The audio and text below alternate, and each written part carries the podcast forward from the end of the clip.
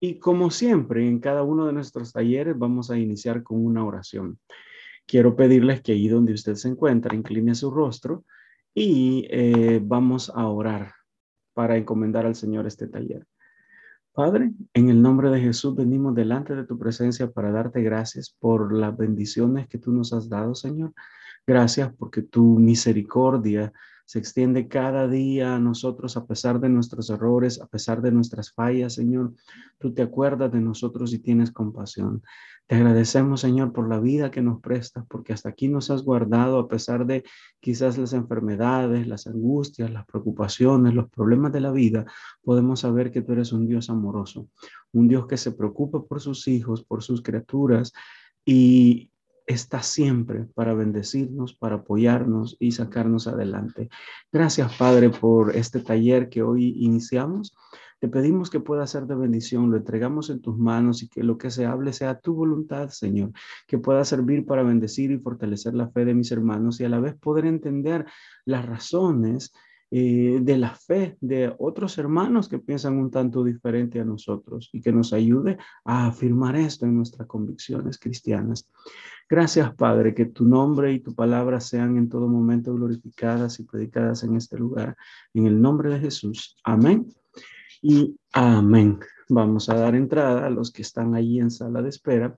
Y bien, eh, como ustedes ya se dieron cuenta, a ver, en el afiche que hemos estado publicando y porque ya tenían la lista de temas, hoy vamos a hablar sobre, eh, digámoslo así, las raíces gnóstico-maniqueas del calvinismo, o más que el calvinismo, varios elementos de la misma teología reformada, porque hoy se va a dar cuenta usted que no solamente cuando hablamos de, de calvinismo, eh, podemos relacionarlo con el gnosticismo, sino también con eh, que decirlo, incluso hasta el mismo elemento escatológico, que últimamente ha sido noticia en el ámbito pentecostal con la, eh, digámoslo así, la salida de Robert P. Menzies, uno de los teólogos más destacados, quien ha servido hasta como director de un seminario teológico pentecostal en Asia Pacífico.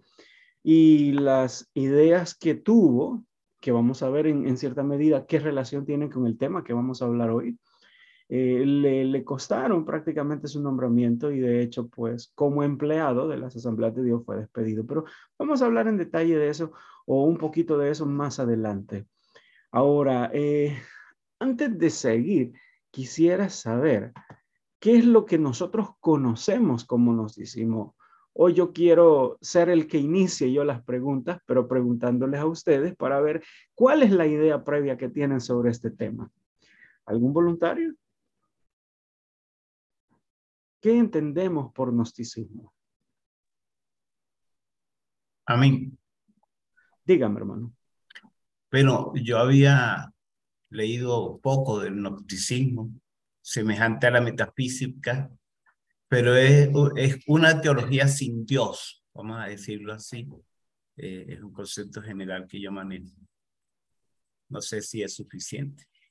Una teología sin Dios. Ok. ¿Alguien más tendría algún otro concepto o idea? Hermana María Fabri Rojas. Eh, eh, está, tiene apagado el micrófono, hermana. Ok. Gracias. El gnosticismo, tal como lo entiendo, es una corriente de pensamiento que se inició en Grecia y aún antes este, en Oriente y que consideraba que el mundo, eh, todo lo material era malo. Por ejemplo, ellos consideraron que Jehová, el Dios del Antiguo Testamento, era malvado, porque había creado la materia, había tenido contacto con la materia.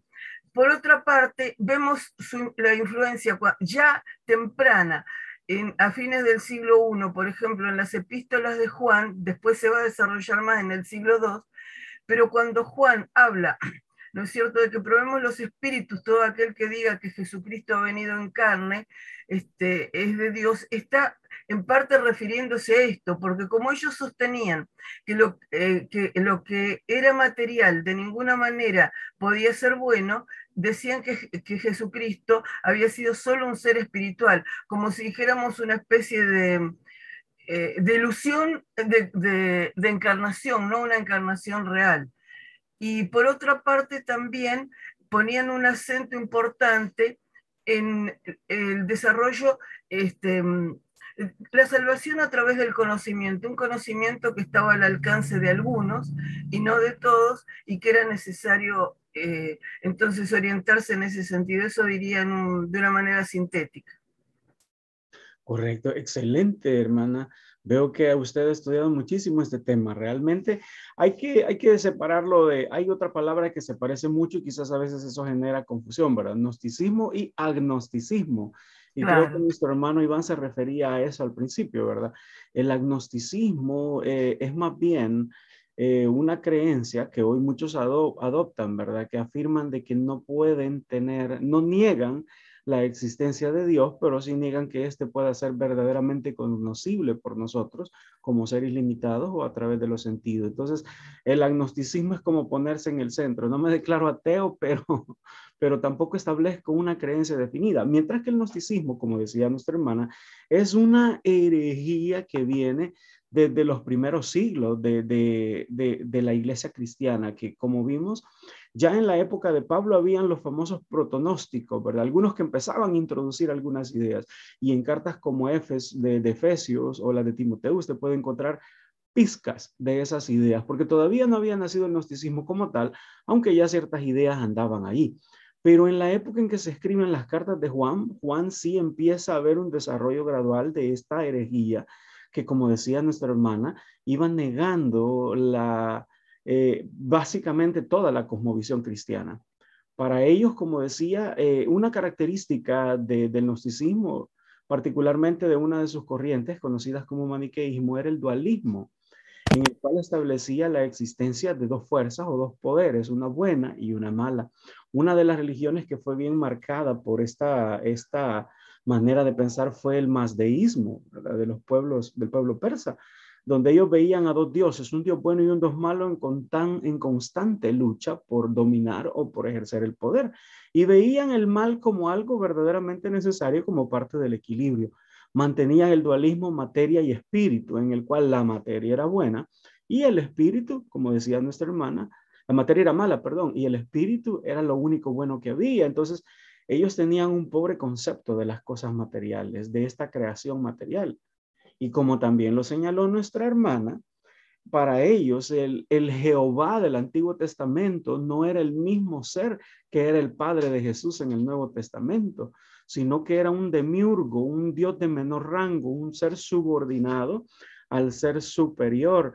Entonces, eh, prácticamente eh, eh, el, el gnosticismo les restaba valor a la vida material.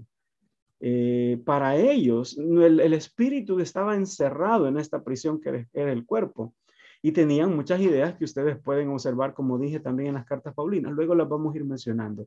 La pregunta sería, ¿qué tiene que ver esto con el, con el calvinismo? Si realmente nosotros estamos hablando de que ver el espíritu como bueno, la materia como mala, bueno, vamos a ver otro tipo de ideas que ellos tenían más allá de esto que nuestra hermana nos explicaba. Quiero decirles, hermanos, que durante este taller voy a comenzar eh, introduciendo algunos aspectos históricos, algunas citas de la patrística, para que veamos si realmente qué era lo que creía la iglesia cristiana. Eh, alguien podría decir, bueno, ¿y la iglesia cristiana, la iglesia primitiva, era calvinista o era arminiana? Bueno, eso sería algo anacrónico decirlo, porque ni el calvinismo ni el arminianismo existían como tales, así que la iglesia cristiana era cristiana, no era arminiana ni era calvinista. Eh, pero lo que sí podemos deducir a partir de un estudio de los textos patrísticos es lo que ellos creían al respecto y en base a eso formarnos un criterio sobre verdaderamente qué es lo que más se acerca a la creencia original, lo que hoy llamamos calvinismo lo que hoy llamamos arminianismo o necesitamos reevaluar ambos sistemas. Todo ello, recordemos algo antes de entrar con este tema también, y es que aunque la patrística es importante, la última palabra en todo caso la tiene la palabra de Dios. ¿Por qué? Porque la palabra de Dios es infalible. Los padres de la iglesia no eran infalibles. De hecho, muchos de ellos se contradijeron así, entre, eh, a veces a sí mismos y a veces uno contradecía al otro.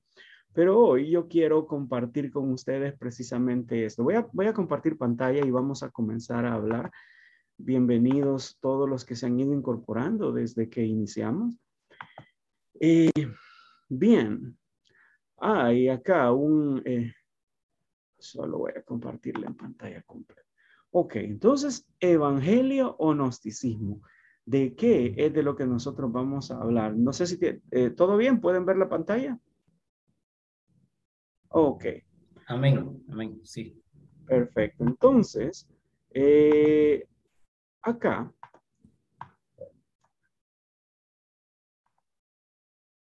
Continúo entonces con la presentación. ¿De qué se trata esto?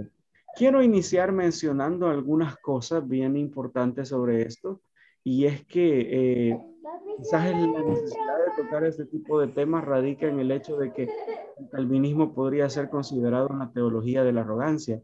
No sé si usted alguna vez lo ha pensado, que generalmente nosotros los cristianos convivimos con otros creyentes de teologías diferentes en diferentes áreas, como la soteriología, más o menos en algunos aspectos, o la neumatología y generalmente nunca llegamos a confrontaciones tan bruscas o, tan acaloradas como las que suelen darse con la teología calvinista.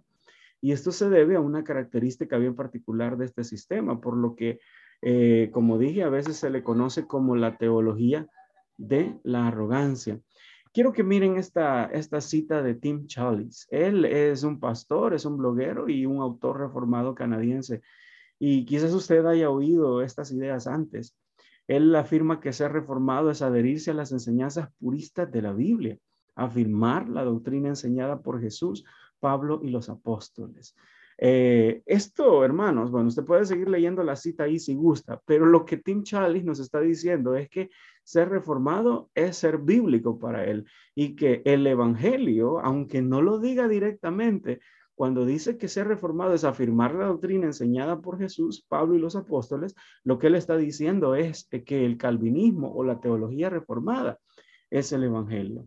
Quizás muchos de nosotros estamos acostumbrados a este tipo de afirmaciones y quizás sean chocantes para nosotros como creyentes arminianos o por lo menos como no calvinistas, ya que eh, podríamos ver en esto, ¿qué puedo decir? Un grado de soberbia que no debería de existir dentro del, dentro del cristianismo. Pero Tim Challis no es el único. Quiero compartir otra cita de Andrés Birch. Él es un misionero británico y pastor de una iglesia bautista reformada. Acá quizá, ¿verdad? Y creo que el, último eh, de nuestros invitados eh, en el conversatorio que vamos a tener va a resolverles un poco más esta duda, pero eh, hoy casi que está de moda el ser bautista reformado, es uno de los grupos que más está creciendo dentro de la línea reformada, pero que los otros reformados no siempre les conceden el derecho a considerarse eh, reformados si son bautistas, ya que los reformados tradicionales tienden a ser paidobautistas, es decir, eh, sostener el bautismo de infantes, mientras que los bautistas obviamente se oponen a eso. Pero Andrés Birch decía que ser reformado es, un, es tener un concepto muy alto de Dios como rey soberano. Es dejar que Dios sea Dios, es darle a Dios el lugar y la gloria que le corresponden y no permitir que el ser humano desplace a Dios en el centro del escenario del universo. Pongámoslo ya en lenguaje más entendible. Si el anterior decía, prácticamente nos quiso decir que el calvinismo es el evangelio, este nos está diciendo que solo el calvinismo le da la gloria a Dios que solamente si usted es usted puede, eh, eh, de, verdaderamente su doctrina glorifica a Dios porque presenta una visión correcta de la soberanía. Para ellos cualquier otro sistema es incompleto y no presenta la soberanía de Dios ni exalta ese atributo. Entonces, eh, de ahí muchas veces se suele considerar inferior a cualquier otro tipo de sistema. Solo les voy a pedir, hermanos, eh, que mantengamos apagado el micrófono. Muy bien. Entonces, ¿qué más podemos decir al respecto? Eh, en redes sociales es bien común, yo creo que usted ha visto artículos donde han llegado al extremo de decir que Jesús era calvinista o que el Evangelio y el calvinismo son la misma cosa, ¿no? Eh, cosas, como ya dije, que a veces resultan chocantes para nosotros. Por eso, eh, hoy en día, hermanos, creo que para muchos que nos definimos como arminianos, particularmente si a lo arminiano le agregamos los pentecostales, como que a veces eh, nos da hasta miedo comentar sobre teología o expresar un desacuerdo. Por ejemplo, ¿quién de nosotros se atrevería a llamar? Eh, una vez hicimos, el pastor Elías hizo una broma, pero yo la compartí también acerca de un libro que decía, nadie se atreve a llamarlo herejía. Y, es que, eh, díganme, hablando ya en serio, ¿quién se atrevería a decir abiertamente que el calvinismo es una herejía? Rápido sería silenciado o criticado por eso, diciendo que no, ¿verdad? Que es un acto de intolerancia. Pero generalmente cuando somos nosotros los que compartimos nuestras posturas o mostramos desacuerdo con algún postulado del calvinismo, generalmente eh, somos atacados.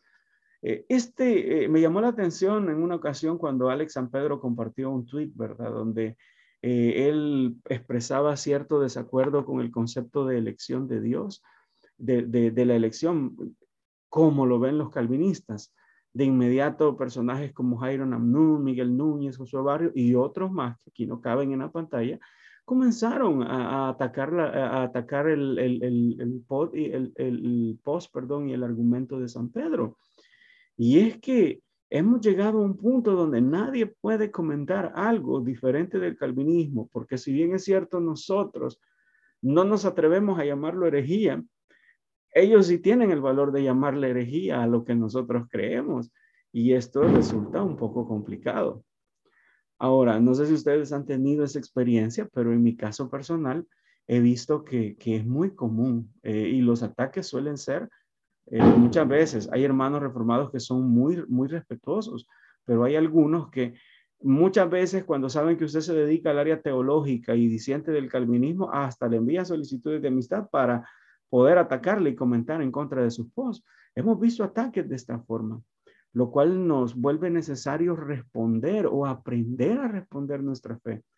Y, sobre todo, eh, dar una respuesta clara y concisa sobre este punto. Este señor Joseph Goebbels, de, espero que se pronuncie así, si no ustedes me corrigen, eh, quien era líder de la propaganda nazi durante la Segunda Guerra Mundial, él decía que una mentira, repite una mentira con suficiente frecuencia y se convierte en verdad. Y esto era cierto para el nazismo como lo es para el calvinismo hoy.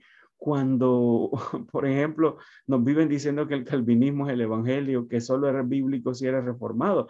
Le aseguro que ustedes han oído estos eslóganes. Jesús era calvinista. El calvinismo es el evangelio. Pablo era calvinista.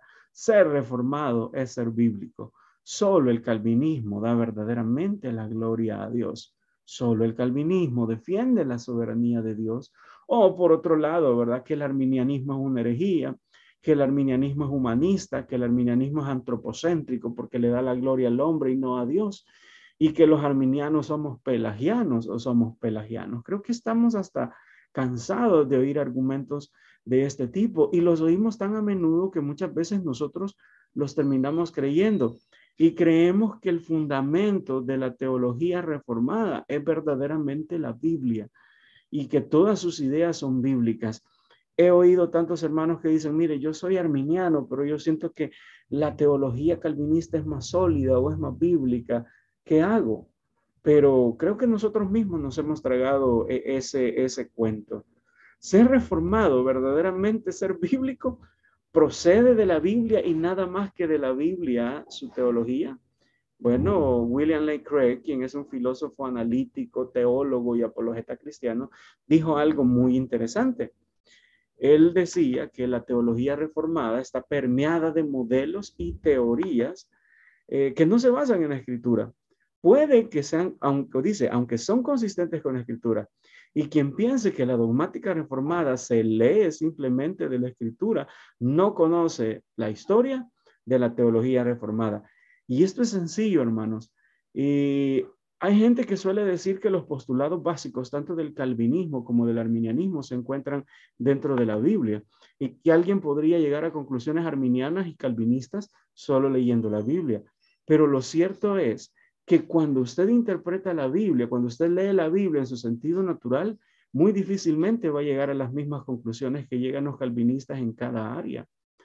Eh, solamente cuando usted lee la Biblia con el lente puesto del calvinismo, usted llega a creer que la Biblia realmente dice eso. Pero en, su sentido natural, prácticamente la Biblia no enseña esto. Y, William Lane Craig es bien claro en decirlo. Mm, hay una, recientemente, ¿verdad? No recuerdo que el año pasado o a mediados o principios de este, Alfonso Ropero, quien es un filósofo y teólogo protestante español y a la vez un historiador, él, él mencionaba que aunque el calvinismo parte de la Biblia, eh, este ya lleva ciertos planteamientos o presupuestos determinados. Todo lo filtra a través del lente de la soberanía de Dios. El problema con el calvinismo no es que defienda la soberanía de Dios, sino que lo hace a partir de coordenadas culturales de la época. Recordemos que la época de Calvino, por ejemplo, era una época de gobernantes absolutistas en Europa. Estamos hablando del siglo XVI. Y obviamente el concepto de soberano que él tenía era de un rey déspota o de un tirano autócrata que podía hacer y manejar las cosas como él quisiera, sin derecho a ser cuestionado.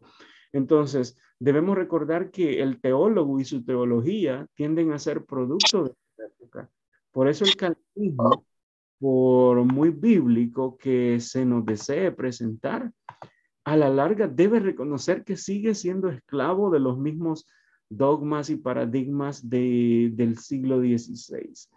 Eh, observemos, por ejemplo, pasajes como eh, Juan 3:16, porque de tal manera amó Dios al mundo que ha dado su Hijo unigénito para que todo aquel que en él cree no se pierda, mas tenga vida eterna. Para cualquier persona que lo lea, nos dice que Dios ama a todos y que por eso envió a su Hijo para que todo el que crea, todo el mundo, todo el que crea se salve. Pero cuando usted ya tiene el lente calvinista, usted mira y el todo ya no significa todo, el todo significa solamente los elegidos y mundo significa mundo de los elegidos. Yo le pregunto, ¿realmente podría alguien que no tiene el lente calvinista puesto todavía, que no ha pasado por ese lavado de cerebro, llegar a esa conclusión solo de leer el texto? Personalmente lo dudo, por lo que coincido con el el hermano Ropero, en, el, en que el calvinismo sigue siendo un producto de su época y su mismo concepto de soberanía es eh, limitado o producto de la época. Y, quiero leerles esto, esto que él agrega. Él dice, antes de Calvino ninguna persona se atrevió a enseñar públicamente la doble predestinación en el cristianismo y si bien es cierto que Agustín escribió en varias ocasiones en esta dirección, su pensamiento no terminó de fijarse en una postura cerrada y siempre evitó cualquier tipo de planteamiento que convirtiera a Dios en autor del pecado o responsable de una predestinación al mal. Entonces, eh, prácticamente eh, Luego vamos a hablar de Agustín, que muchas de las ideas que Calvino retorma no fueron ideas originales de él, sino más bien un reciclaje de las ideas de, Agustín de Hipona, quien yo estoy seguro que muchos de ustedes ya conocen, porque también mis hermanos que dieron los talleres anteriores han hablado algo acerca de esto. Entonces, las ideas de Calvino no eran originales, esto lo recuerda, pero lo que hizo Calvino es llegar a las últimas consecuencias en cuanto a teología. Y esto fue eh, lamentable en alguna medida para la teología, ¿no? Ahora, hay algunos dentro de las filas calvinistas que se han dado cuenta de las inconsistencias de este sistema teológico. Eh, por ejemplo, Charles Spurgeon, quien muchas veces se suele presentar como el heraldo de los bautistas reformados, ¿verdad? O, el teólogo, predicador calvinista por excelencia. Él fue bien crítico en su determinado momento, aunque usted puede encontrar en Spurgeon unas, unas críticas bien cáusticas, bien lamentables hacia el arminianismo en la primera fase de su vida, ¿no? de calvinista de jaula. Más adelante él fue cambiando su pensamiento al punto que los mismos calvinistas le llegaron a decir que él era un calviniano o que era un arminiano puro, ¿verdad? Eh, uno de los conceptos dentro del calvinismo era de que en, el ordo salutis, en el orden de salvación, la regeneración precede a la fe. Para nosotros como arminianos, yo creo y luego soy regenerado y, soy salvo. Entonces, eh, es lógico, ¿no? Eh, el que creyere será salvo. Mientras que en el calvinismo yo, eh, yo creo porque ya fui salvo antes de eso, porque antes me regeneraron. Sin que yo me diera cuenta, de alguna forma extraña, Dios me regenera sin mi consentimiento, sin ninguna participación de mi voluntad para aceptar a Cristo. Y por eso cuando yo vengo a oír la predicación del Evangelio, yo lo creo porque ya era regenerado, igual ya era salvo antes de escuchar la palabra, porque si soy regenerado, soy salvo. Ahora bien, eh, Spurgeon decía, ¿verdad? Si he de predicar fe en Cristo a un hombre regenerado, entonces el hombre siendo regenerado ya es salvo. Y es una cosa ridícula e innecesaria que yo le predique a Cristo y le inste a creer para ser salvo si él ya es salvo, puesto que ha sido regenerado. ¿Tengo que predicarles la fe solamente a los que ya la tienen? Eso es realmente absurdo. ¿No es esto como esperar que el hombre sea sano para luego traerle la medicina? Esto es predicar a Cristo, a los justos y no a los pecadores. Honestamente, eh, eh, me asombran estas palabras de, de Spurgeon, porque siendo él mayoritariamente calvinista en su teología, pudo darse cuenta de las inconsistencias de esto.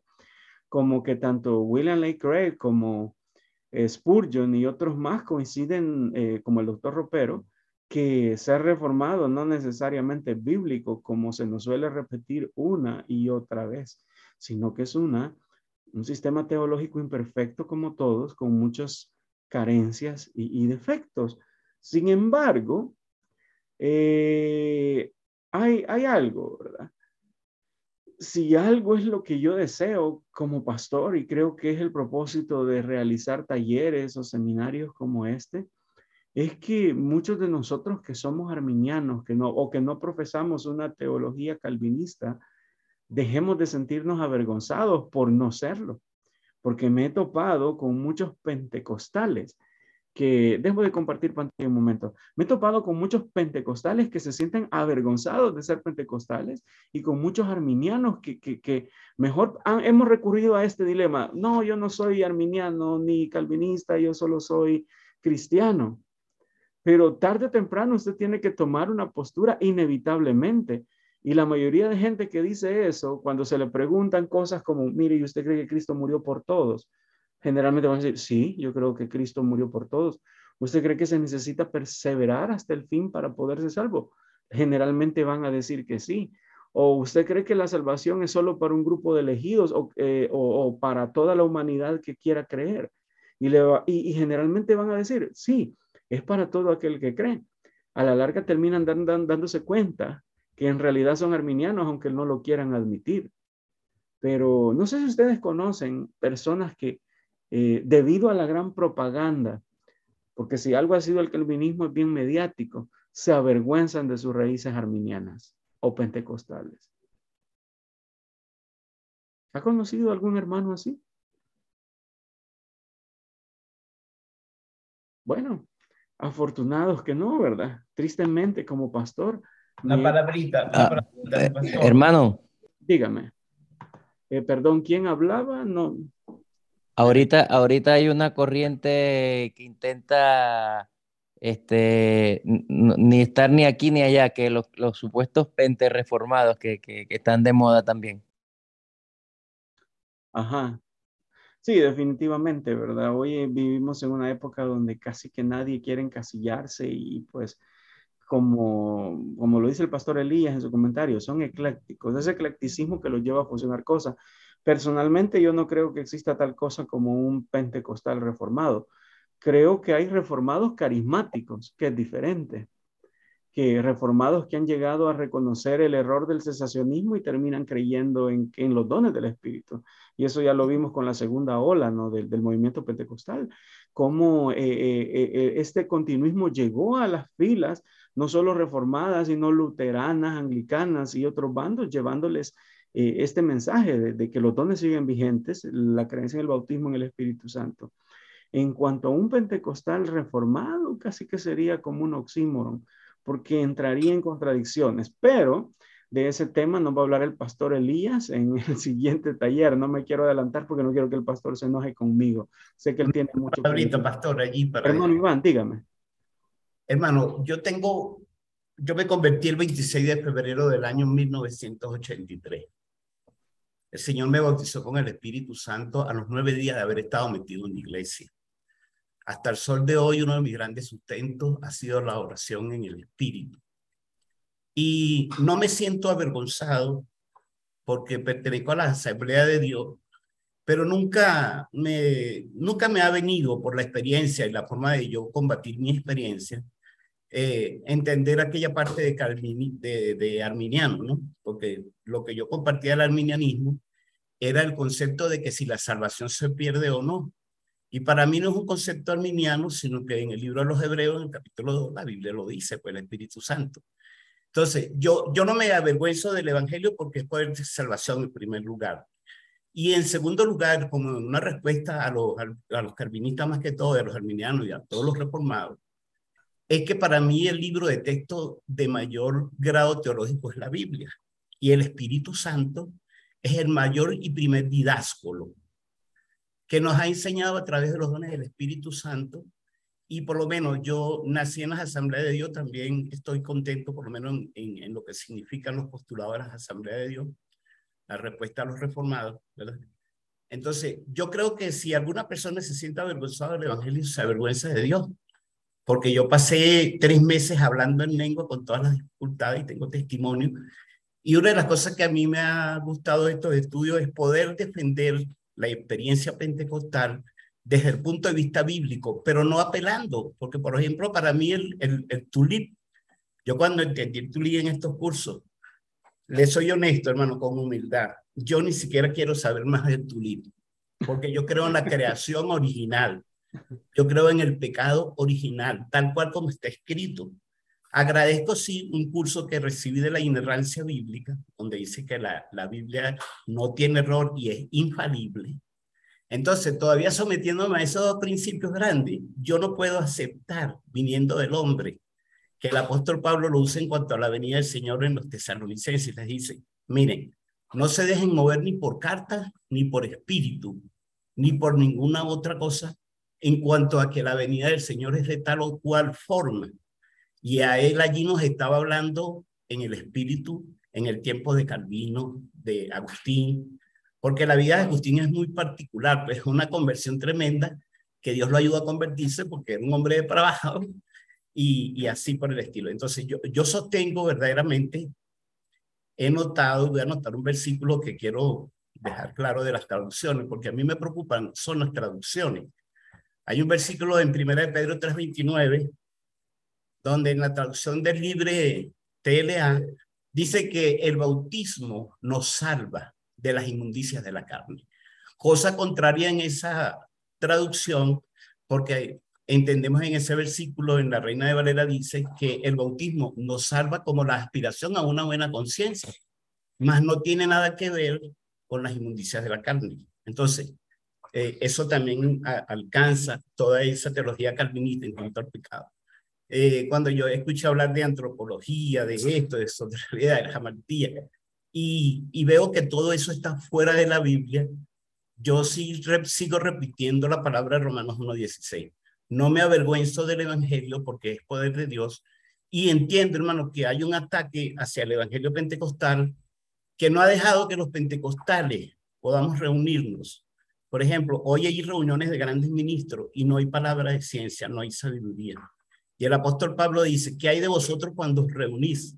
Hay salmo, hay doctrina, hay, hay, hay palabra de Dios y profecía. Entonces, yo más o menos creo que sí, sí se puede sostener uno, porque, y quiero dejar para terminar, y disculpen el tiempo, para terminar, el Espíritu Santo es la persona encargada de llevarle a la iglesia a Cristo, es el consolador, para Cristo. Y para que nosotros lleguemos a un varón a la estatura perfecta de Cristo, nosotros tenemos que ser enseñados por el Espíritu Santo y los dones es el canal. Pero mi pregunta que dejo en el aire ya no de duda, sino una pregunta. ¿Es que acaso que toda la teología reformada, la calvinista, la arminiana, la agustiniana, son los que nos van a llevar a nosotros a la estatura perfecta de Cristo, de un varón perfecto? ¿O es realmente el conocimiento que el Espíritu Santo nos quiere transmitir a través de los dones, pero que no nos ha permitido a nosotros administrar eso? Y me llama poderosamente la atención ahorita porque se está pidiendo un avivamiento grande en las asambleas de Dios de muchas organizaciones.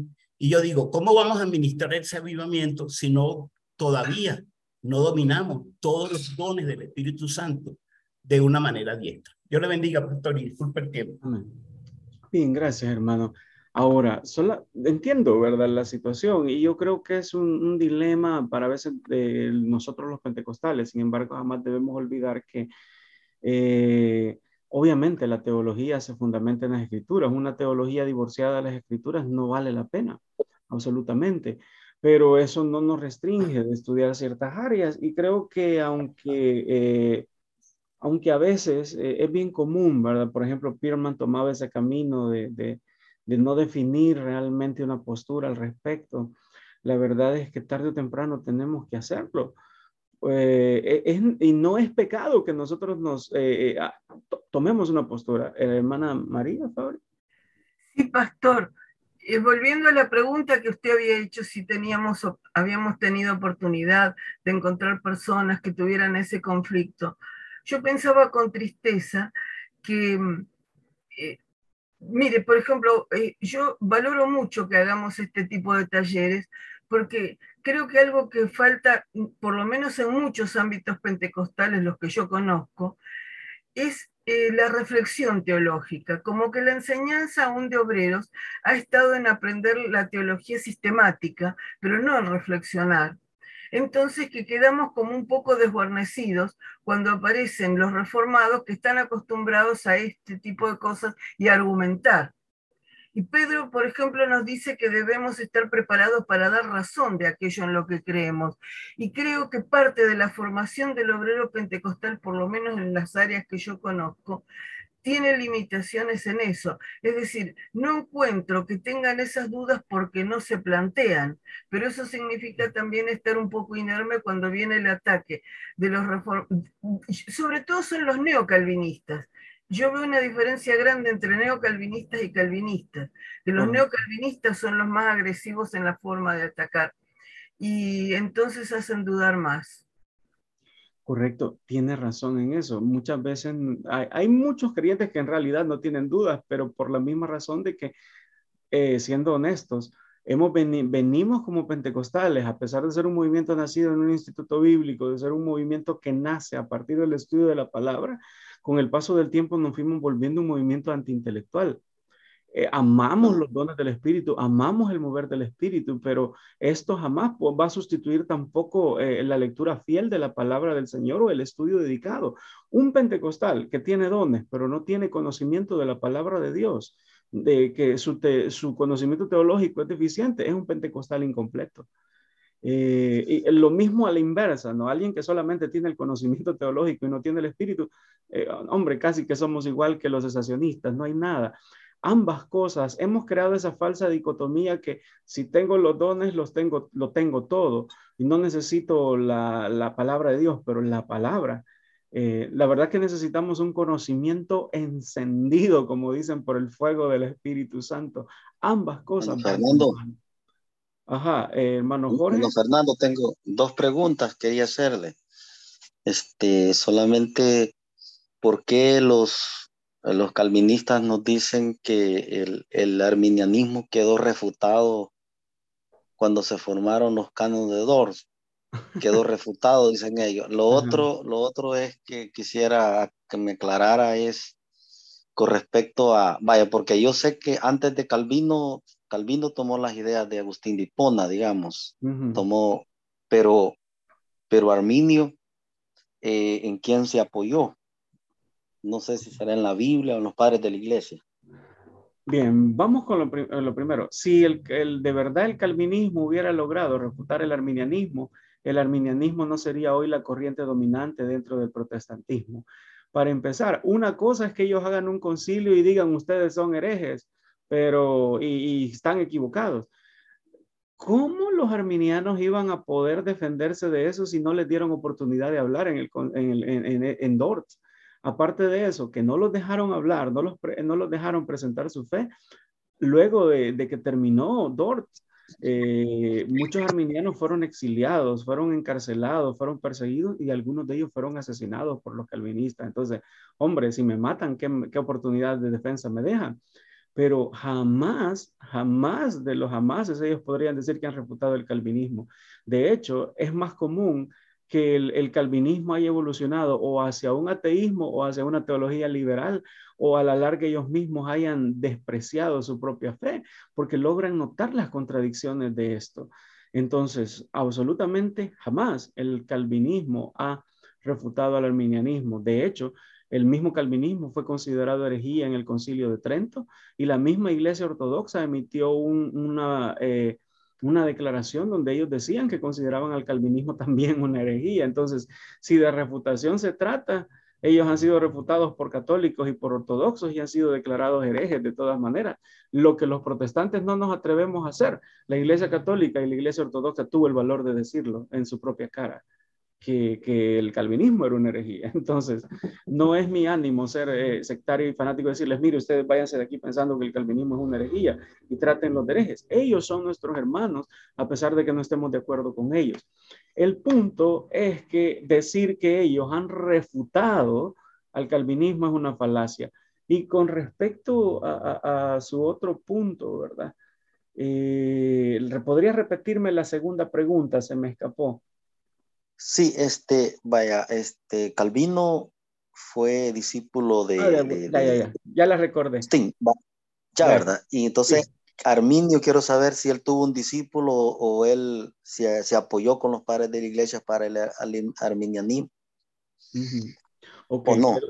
Quiero, decirle que así como el calvinismo puede trazar sus orígenes a Agustín en, gran medida, eh, el arminianismo puede trazar todavía sus, su fundamento más allá obviamente a las escrituras, a un estudio consciente de las escrituras que luego, recordemos que cuando Arminio logra eh, establecer la base de lo que más adelante sería el arminianismo, él lo hizo mientras se preparaba para defender al calvinismo de su época de los ataques.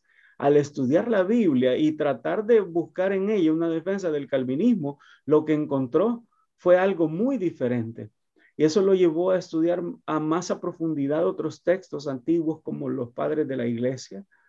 Ah, también este, Luis de Molina fue una influencia en alguna medida dentro de la teología de Arminio. El concepto de gracia previniente puede hallarlo tanto en, Molina como Agustín, incluso lo menciona en alguna ocasión. Entonces, eh, el, el arminianismo haya su base no solamente en la Biblia, en una interpretación natural del texto bíblico, sino también en los escritos de los padres de la iglesia, que todavía son anteriores al mismísimo Agustín, ¿verdad? Ahora, aquí sí, como lo señala nuestro hermano, el, el sínodo de esto es una decisión unilateral y arbitraria de que esto es herejía y punto, pero sin, sin derecho a réplica. Creo que el hermano Héctor tiene eh, algo, que, algo que comentar y luego volvemos al tema después de la pregunta de él. Gracias. Eh, correcto, hermano, gracias. Eh, bueno, voy a tratar de ser breve. Usted acaba de dar en el punto de lo que iba mi, mi pregunta eh, relacionado. No me preocupa tanto el calvinismo, gracias a Dios por su misericordia, a pesar de que tengo muchos amigos últimamente reformados y, y de la corriente calvinista pero no me preocupa mucho ellos porque creo que en el fondo los más honestos se dan cuenta de, de las incongruencias que su mismo sistema tiene. Pero sí me preocupa más, eh, y creo que lo conversamos con, cuando estuve con usted en, aquel programa que hicimos, en aquella, entrevista, es el, es el molinismo. Precisamente porque el mismo William Lane Craig es uno de los que abraza ese sistema y, y se ha hecho también un poquito más como se, ha ido como movilizando ese, esa teología, ¿no? Y, e incluso desplazando a, en, algunos círculos al calvinismo. Eh, eso, eso cómo, lo, ¿Cómo lo percibe usted? O era una de las preguntas que yo le hacía. Eh, ¿Hay posibilidad de ese, de esa reconciliación o esa conciliación entre los dos sistemas en algo más o menos que, que, pueda parecerse al molinismo o, o, todavía el molinismo es deficiente en algunas áreas? ¿Cómo, cómo lo ves usted? Bueno, yo creo que muchos molinistas dudarían en considerarse un sistema soteriológico al mismo nivel que el arminianismo o el calvinismo. Para ellos es una manera de explicar el conocimiento medio de Dios.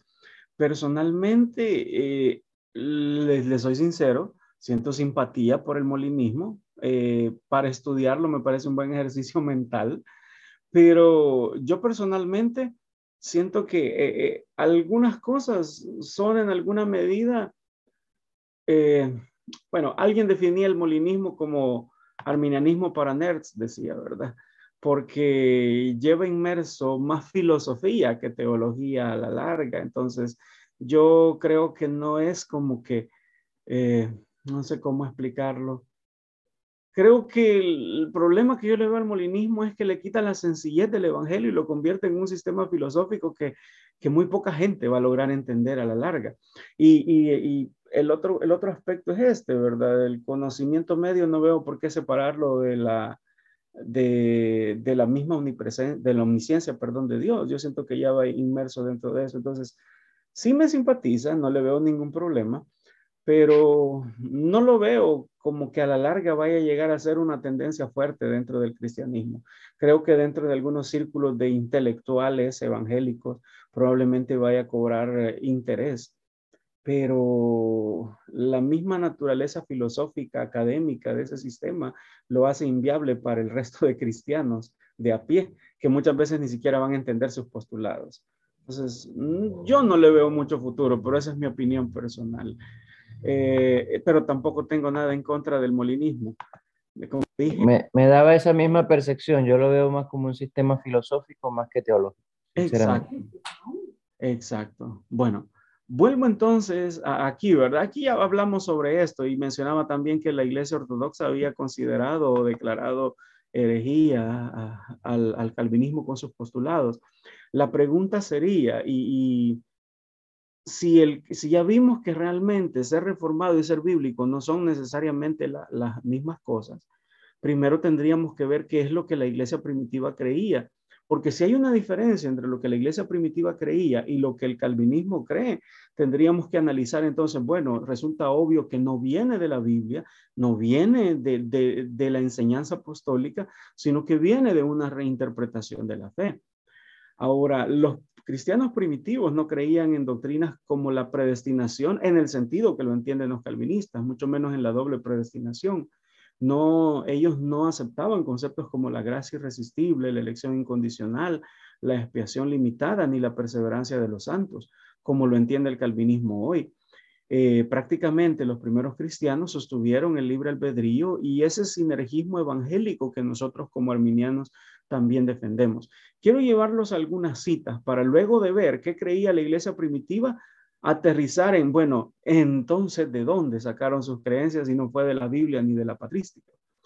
Eh, Metodio de Olimpo, estamos hablando acá del siglo III, eh, un mártir cristiano, un obispo y mártir cristiano, él hablaba y decía lo siguiente, aquellos paganos que deciden que el hombre no tiene libre albedrío, sino afirman que se gobierna por las disposiciones inevitables de la suerte, son culpables de impiedad ante el mismo Dios ya que le hacen la causa y el, autor de las maldades humanas.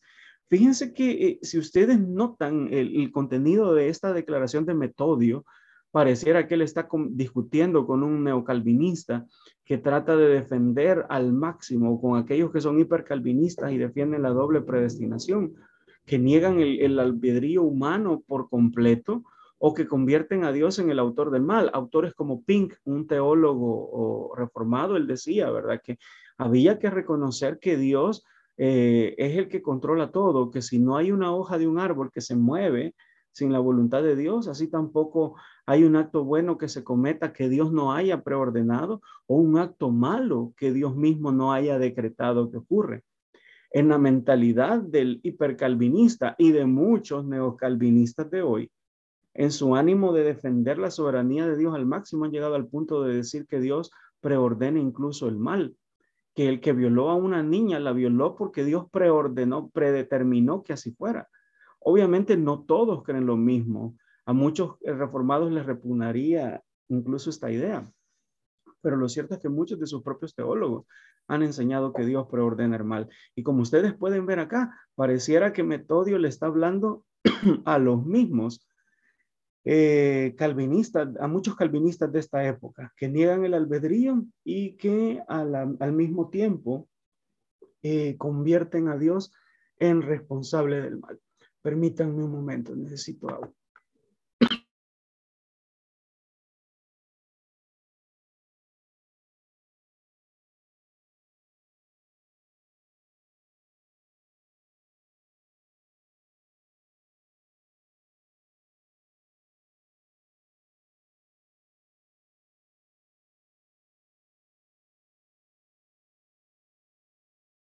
Por el momento de pausa.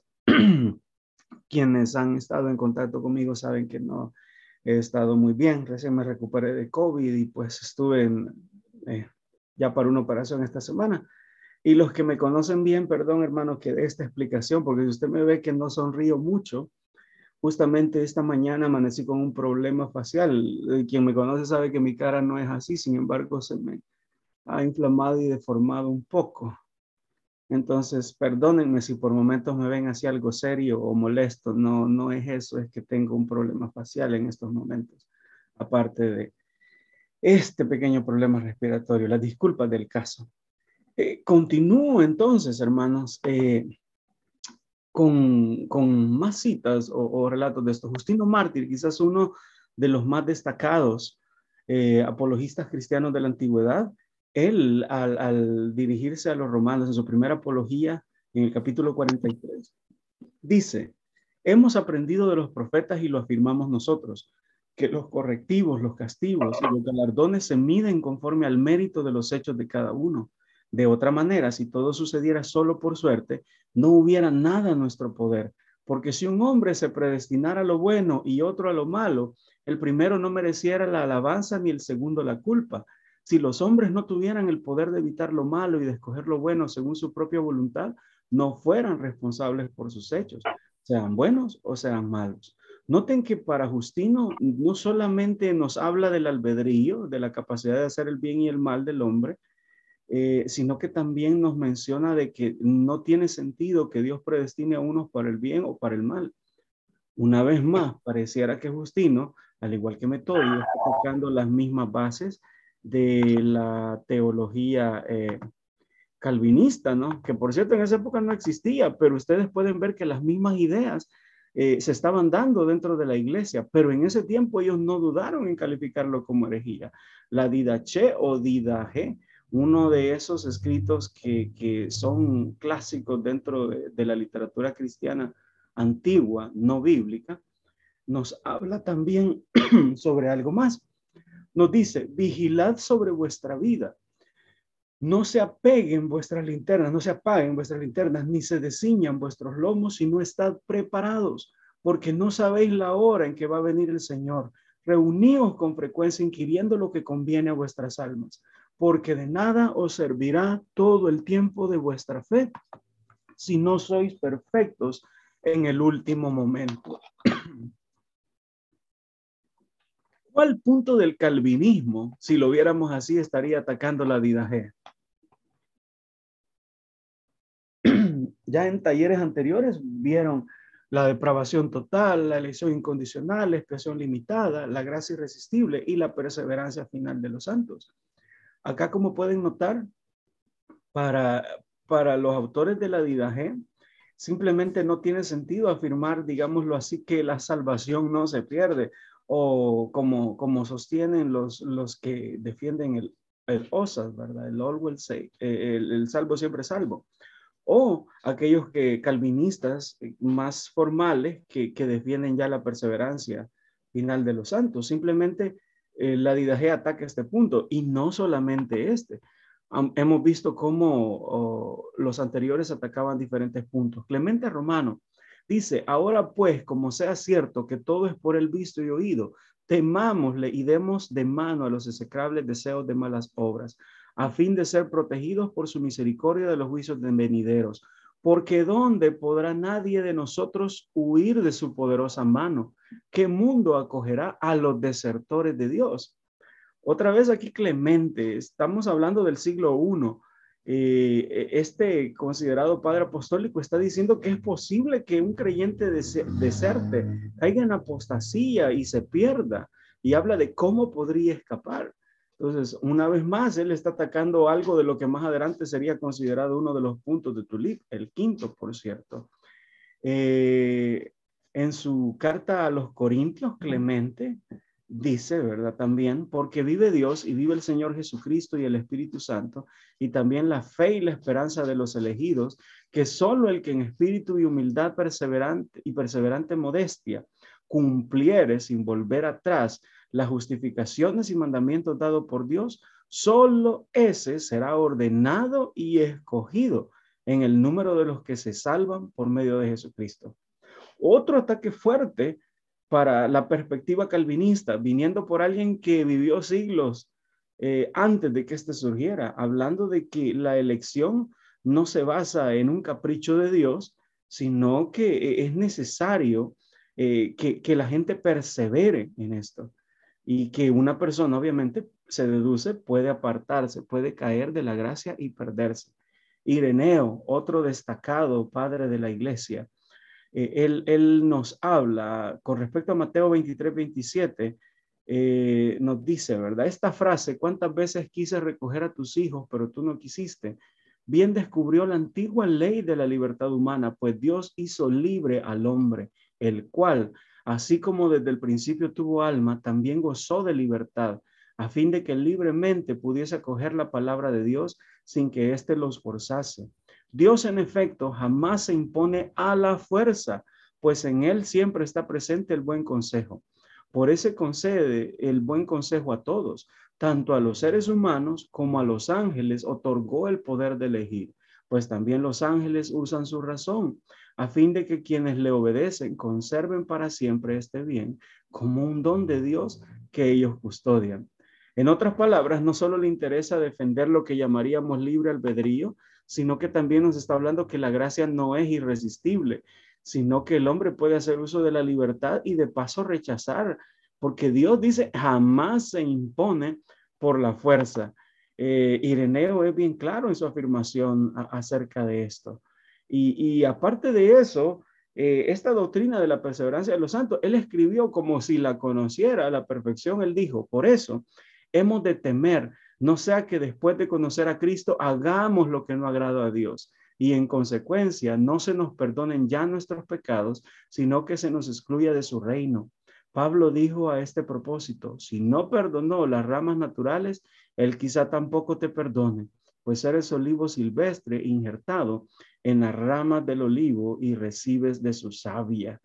Eh, hay otras citas de personajes como Hilario de Poitiers, eh, estamos hablando de allá del siglo IV, que nos habla también del perseverar en la fe como un don de Dios, pero también dice, pero el primer movimiento de la fe comienza en nosotros, rechazando el monergismo característico del, del calvinismo, y nos dice que nosotros también tenemos parte en esto. La iniciativa viene de Dios eh, de, salvarnos, pero nosotros también tomamos la decisión de eh, recibirlo, de aceptarlo o de rechazarlo. Eh, entonces, Él nos habla de que perseveramos por la gracia de Dios, pero que de igual manera nosotros también tenemos participación. Y me encanta esta cita del mismo Agustín de Hipona, a quien Calvino solía usar como, como su referente. Y es que Agustín cambió de opinión muchas veces. Primero, en oposición a los maniqueos, rechazaba el determinismo, pero cuando se enfrentó a Pelagio, volvió a tomar viejos argumentos del gnosticismo y el maniqueísmo para eh, atacar a Pelagio. A la larga de su vida terminó defendiendo el determinismo, pero él dijo en una ocasión, pero si alguien ya regenerado y justificado tendría por voluntad propia que recaer en su mala vida, ciertamente ese hombre no puede decir, yo no lo he recibido porque él perdió la gracia que él recibió de Dios y por su propia libre elección se hizo malvado. Entonces, eh, ¿qué es lo que podemos deducir desde acá? Que la, primero, una lectura natural de la Biblia no nos lleva al calvinismo. Segundo, los mismos padres de la iglesia, los cristianos primitivos de los primeros siglos, jamás, jamás sostuvieron lo que hoy definirían como el tulip, que muchos han llegado a decir que el calvinismo es el evangelio, pero ¿dónde lo pudimos encontrar dentro de estas citas de los padres de la iglesia? De hecho, encontramos todo lo contrario, una oposición de ellos a lo que hoy se conocería como las doctrinas de la gracia. Creo que esto particularmente debería alarmar a los calvinistas y hacerle ver que hay algo mal con su sistema de pensamiento, porque si no fue sostenido por los primeros cristianos, significa que el calvinismo no es el evangelio, sino una desviación en algún punto del mismo evangelio que Cristo enseñó y que fue sostenido por la iglesia de los primeros siglos. Y, acá vuelvo, ¿verdad? ¿Cuál es en realidad eh, algo que no nos hemos dado cuenta nosotros? y es la misma fortaleza de nuestra postura. Si la Biblia, si la historia, si los textos patrísticos eh, no apoyan el calvinismo, estos nos llevan a una conclusión inequívoca y eso es que la doctrina calvinista no solo no fue creída por la iglesia primitiva, sino que fue explícitamente rechazada. Y eso nos lleva a la pregunta, entonces, ¿de dónde sacó sus ideas el calvinismo?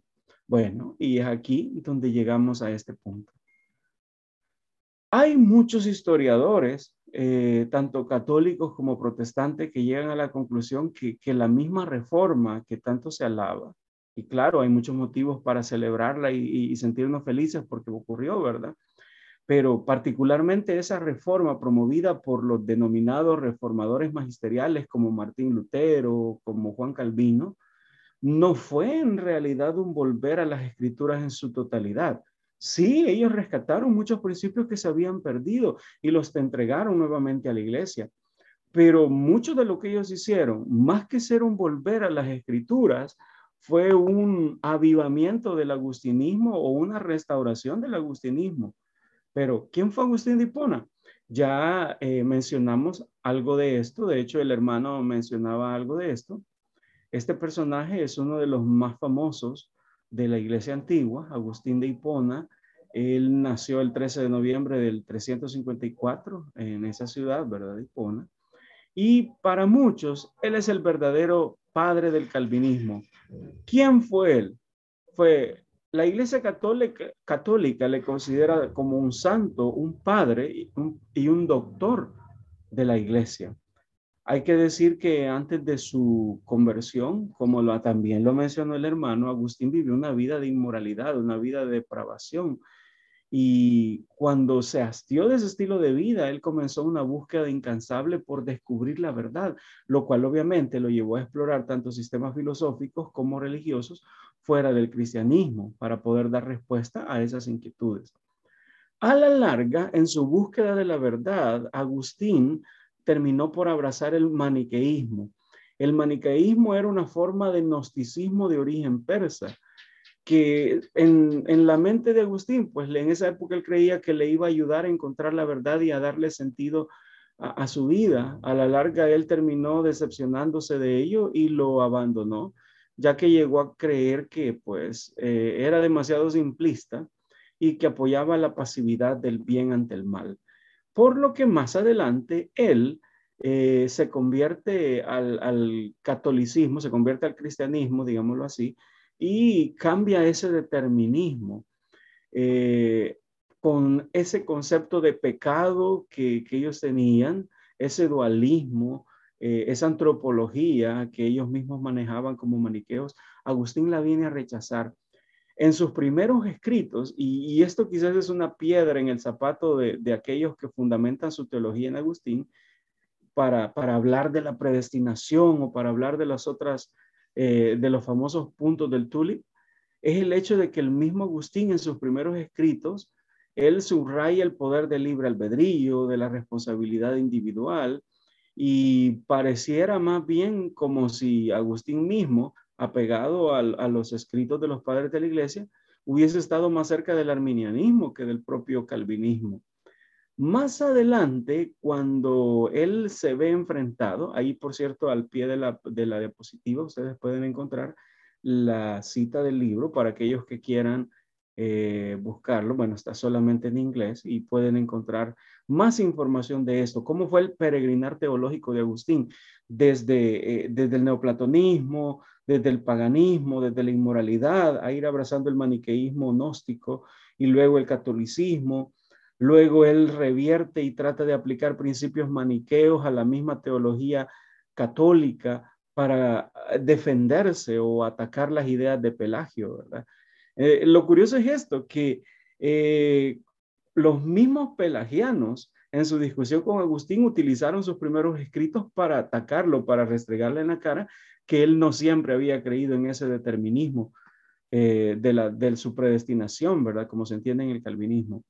Entonces, eh, como dije, esa lucha, ese personaje que ustedes ven ahí en su pantalla, ¿verdad? Es, es un dibujo, una imagen de cómo se supone que habrá sido Pelagio, ¿verdad?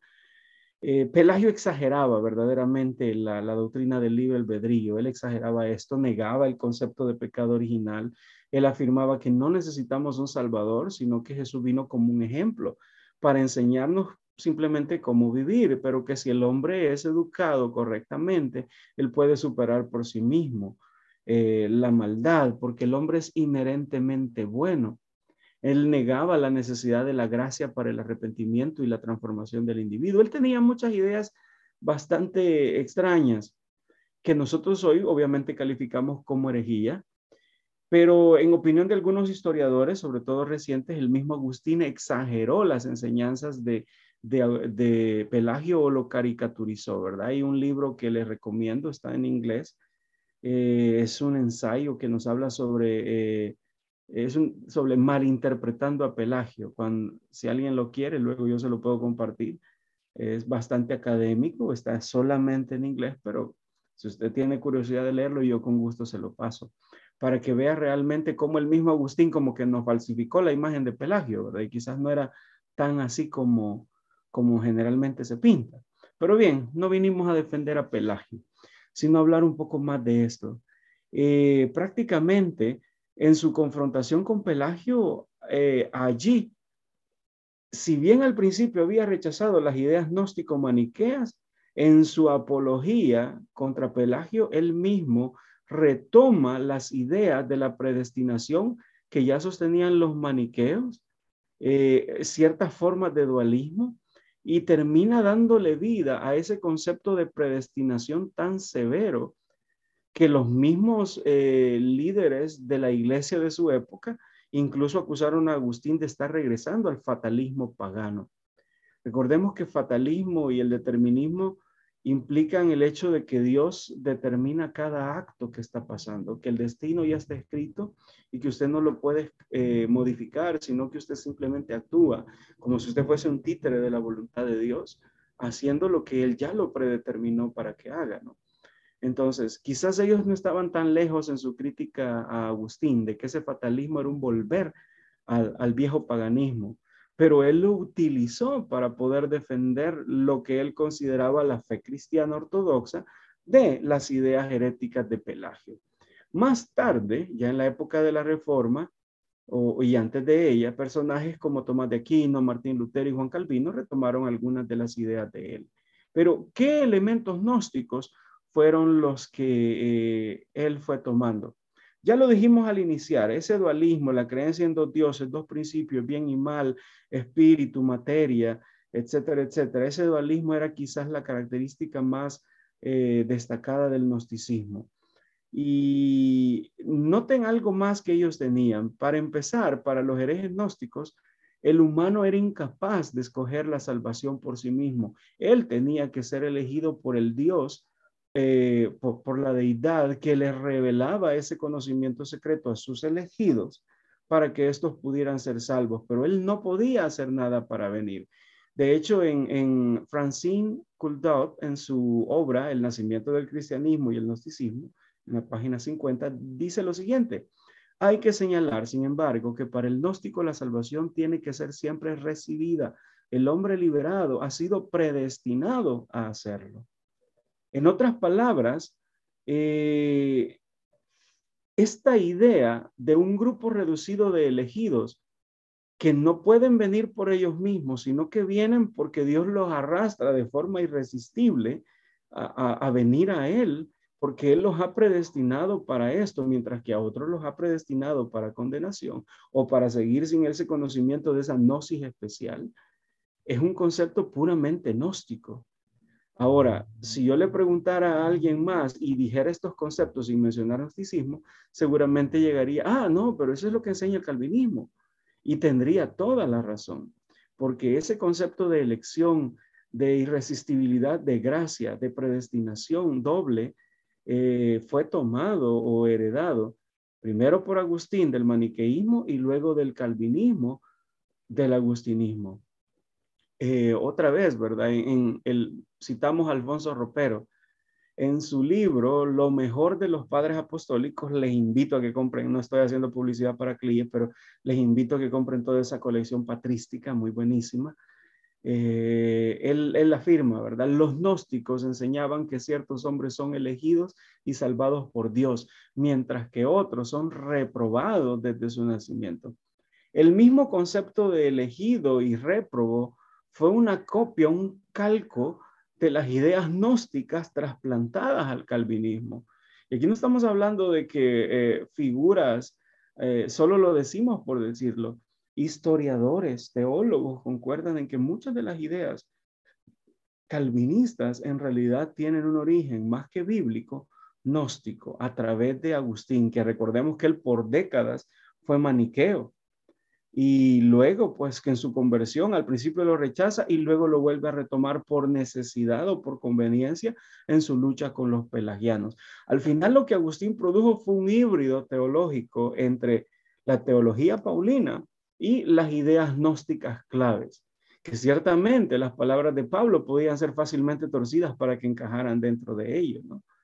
Pero eh, ese fue el problema. Agustín lo interpretó con un lente gnóstico y fue así que, su teología fue cobrando vida en esta área. Entonces, eh, los gnósticos decían que los predestinados para ser salvos no podían perder su salvación. Ellos ya habían adquirido la gnosis. No podían perderse porque estaban predestinados para ellos. Solían eh, malinterpretar, porque recordemos que el gnosticismo fue una herejía que también se metió dentro de la iglesia. Hoy mismo existen grupos que se llaman gnósticos cristianos, aunque también ambos temas terminan siendo un oxímoron. Eh, eh, la verdad es que ellos torcían romanos y lo utilizaban, justamente el mismo libro que hoy es malinterpretado para defender el tulip o muchos puntos de esto. Eh, Orígenes escribió acerca de, de los gnósticos. Ciertos de esos herejes que tienen opiniones diferentes hacen mal uso de estos pasajes, refiriéndose a Romanos 9 esencialmente destruyen el libre albedrío al introducir naturalezas arruinadas, incapaces de salvación y al presentar a otros como salvo de tal manera que no pueden perderse. Entonces, noten lo que está diciendo Orígenes. Los gnósticos están enseñando que hay algunos que ya son elegidos y que no pueden perderse, pero está enseñando también que hay otras personas que son incapaces de salvarse porque obviamente ya han sido predestinados para condenación, son réprobos. Eh, como dije, les recomiendo esta obra, lo mejor de los padres apostólicos, van a encontrar ahí estas citas. Y, la verdad, hermanos, es que todo esto huele a calvinismo para nosotros, pero en su época esto olía a gnosticismo, la conexión. Eh, ciertamente los calvinistas han gastado mucha palabra, mucha saliva y mucha tinta tratando de negar el vínculo entre la teología calvinista, su famoso tulip, y, pues el, gnosticismo. Sin embargo, la condición es más que evidente. Eh, prácticamente, pues, el, como dice acá, ¿verdad? Eh, hay aquí una nota, una pequeña cita de la revista Agustinos, volumen 30 del año 1985, en la página 252 nos dice lo que realmente hizo Agustín. Aquí es donde Agustín mezcla el gnosticismo con su teología paulina y utiliza teológicamente el relato adámico para justificarlo. Eh, a él le parecía, ¿verdad? Que, que toda, eh, utilizar el relato de la creación de Adán como punto para deducir de ahí su concepto de pecado original, de depravación humana, eh, y luego llevarlo a, a su consecuencia lógica, la negación del albedrío, la necesidad de una elección incondicional, de una gracia que fuese resistible, de una expiación que fuera solo para un grupo exclusivo de los elegidos. Prácticamente, mientras el resto de padres de la iglesia anteriores a Agustín combatieron la herejía gnóstica, Agustín casó su soteriología, casó la teología cristiana y las mismas escrituras con el pensamiento gnóstico. Y el resultado, bueno, lo estamos viendo hoy en día. Miren esta otra similitud que podemos encontrar entre ellos. Por ejemplo, los maniqueos, esta secta gnóstica persa, ellos creían que la humanidad estaba dividida en dos grupos, pero la comunidad gnóstica, los elegidos, los electi, que pues obviamente pasaban su tiempo de oración, practicaban el celibato, eran vegetarianos, y bueno, ellos creían que con la muerte ellos ya pasaban a reinar, ¿verdad? En el reino de la luz. Eh, y el otro grupo de los oyentes, los cuales debían servir a los elegidos. Tienen la cita por si quieren adquirir ese libro, El Maniqueísmo, un estudio introductorio, escrito por Fernando Bermejo Rubio. Y pues esta descripción de cómo estaba dividida la comunidad gnóstica la pueden encontrar en la página 316. Ustedes pueden darse cuenta cómo hay un vínculo fuerte una vez más entre donde se ve que las categorías eh, eh, gnósticas y calvinistas no son muy diferentes. Pero cambiemos ahora de esto. Ya vimos que muchos conceptos como gracia irresistible, esos abusos del concepto de la depravación total, ese concepto de, expiación limitada solo a los elegidos o incluso la perseverancia final de los santos, todo eso le hemos hallado una raíz en el gnosticismo, mientras que hemos visto que la iglesia primitiva rechazaba todo esto. Pero hay otra área donde también puede ser visible y también otra vez volvemos a relacionar acá eh, al gnosticismo y, y a Agustín, y es en el área de la escatología. La influencia gnóstica de Agustín abarcó no solamente la soteriología, o sea, la doctrina de la salvación, sino también la escatología o doctrina de los eventos futuros. Eh, Agustín, de hecho, fue quizás el principal promotor o estructurador de lo que hoy llamamos amilenialismo. No es mi intención atacar ningún sistema, solamente estoy mostrando relaciones entre ellos. Yo no sé qué es lo que usted crea en esta área. Personalmente soy premilenarista histórico, pero respeto si usted tiene una postura dispensacionalista, si usted es eh, amilenialista o, o postmilenarista, respeto eso. Solo quiero mostrar que incluso el sistema soteriológico que él terminó destacando tenía su fundamento dentro de la misma creencia gnóstica. ¿Por qué? Bueno, veamos esto. Eh, hablamos hace poco que eh, había una dualidad dentro del, dentro del pensamiento gnóstico. Esta dualidad llevaba a creer que la materia eh, era mala y que el espíritu era bueno. Prácticamente la iglesia cristiana de los primeros siglos sostuvo lo que hoy definiríamos como premilenarismo, ¿verdad? El quiliasmo o lo que hoy se le llama premilenarismo histórico o premilenarismo apostólico o premilenarismo clásico. Eh, más adelante, con la inclusión de, este sistema del gnosticismo dentro de las filas cristianas, gracias a Agustín, algunos creyentes fueron rechazando la idea de un milenio literal. ¿Por qué? Precisamente por ese concepto de materia mala y espíritu bueno para el gnóstico no tendría ningún sentido que Cristo viniera y reinara de forma literal, física sobre la tierra. No tiene sentido que Cristo tenga un reino físico aquí porque es materia, un reino material, literal, sería contrario a esto. Entonces, eh, para Agustín, para adaptarlo más a sus ideas gnósticas, había que espiritualizar la comprensión del milenio para volverlo algo espiritual. No, eh, recuerden algo que mencioné. Ellos creían que los, los electi que mueren entraban inmediatamente a reinar en el reino de la luz eh, a partir de su muerte, Desde, su desencarnación, porque a partir de ahí quedaban libres del, del cuerpo, que era materia mala. Entonces, a partir de ahí ellos entraban al reino de la luz, un concepto muy, muy similar a las ideas del milenialismo que enseña que ya está, eh, estamos en el milenio, y que los justos que mueren ya están reinando, ¿verdad? Eh, entonces, hay alguna similitud en esto. Agustín terminó abandonando el premilenialismo de los siglos anteriores y dándole forma a este sistema, el amilenialismo. El Rairi decía, ¿verdad? Que yo creo que ustedes saben quién es Rairi. Él es dispensacionalista, si no estoy equivocado. Afirmaba que una de las razones populares para preferir el amilenialismo al premilenialismo contrasta con el concepto premilenial de cumplimiento en un reino terrenal. Generalmente el adjetivo carnal se coloca, se coloca con esta frase. En el concepto amilenial del cumplimiento de las profecías del Antiguo Testamento en la iglesia de esta era, y generalmente se pone el adjetivo espiritual con esta frase, por lo tanto, se debe preferir el sistema que enfatiza la iglesia espiritual en lugar del reino carnal. Cuando escucho o leo este argumento, quiero preguntar, ¿Desde cuándo la iglesia es solo espiritual y el reino solo carnal? La iglesia, mira a tu alrededor, tiene gente carnal y el reino tendrá muchas facetas espirituales. Lo espiritual y lo carnal caracterizan tanto a la iglesia como al reino futuro.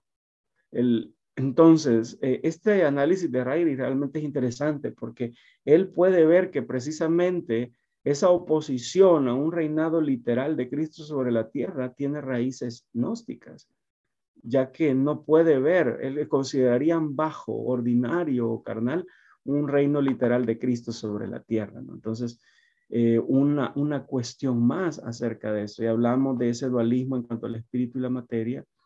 Y eh, también, pues, el, el, otro principio del gnosticismo, que es poseer un conocimiento elevado, una verdad superior dada a conocer solamente unos pocos. Ah, esto casi que, eh, eh, si ustedes lo observan, eh, este último punto es que hasta muy característico de la teología reformada, aunque no querramos resaltar ese orgullo teológico que se sienten de casi ser los poseedores exclusivos de una verdad que el resto de nosotros no entendemos. Así pues, con tales ideas, hermanos, el premilenarismo histórico de la iglesia primitiva no tenía cabida dentro de la nueva teología de Agustín, que luego fue retomada por Juan Calvino, por Lutero. Eh, para ellos el reino, un reino terrenal de Cristo es despreciable, porque nada material es bueno. Solamente uno espiritual o figurativo, como un milenio simbólico, tendría lugar para luego dar paso al estado eterno. ¿A qué conclusiones nos lleva esto? Bueno, aquí termino. Y les pregunto, ¿a qué conclusiones lo lleva usted todo esto? ¿De dónde ha sacado verdaderamente el calvinismo sus doctrinas? ¿De la Biblia? ¿De la patrística? ¿Del gnosticismo? Y hay que decir que ese determinismo no era propio solamente de los gnósticos, sino de otros grupos y, y religiones paganas también que veían a dioses manejando a los seres humanos como meros títeres, que, tampoco tenían albedrío, sino que vivían para el capricho antojadizo de sus dioses. Bien, eh, yo concluyo hasta acá con la presentación. Quisiera saber si alguien tiene alguna duda o pregunta al respecto o algo que quiera agregar. Hermano Fernando, fíjese que este, yo concuerdo con lo que usted acaba de decir porque yo había, yo había estudiado eh, otra, otra versión, pero viene siendo lo mismo porque eh, escuché a un, a un estudioso decir de que la idea de la predestinación, ¿verdad? Este, no fueron ideas de Calvino, sino que fueron ideas de Agustín de Hipona. Ahora, pero ¿quién fue el maestro de Agustín de Hipona? Fue Platón, porque la idea especialmente del, maniqueísmo, dice usted, ¿verdad? Eso es, esa filosofía de, Grecia, Platón, platónicas. Y entonces de allí fue que sacó él la predestinación a Agustín de Hipona, no de la Biblia, no de la palabra. Y allí que la transmitió a Juan Calvino. Entonces prácticamente podríamos decir de que la predestinación eh, es una idea no bíblica, sino una idea filosófica. que tanto daño nos viene a hacer al cristianismo este día. Dios le bendiga, hermano.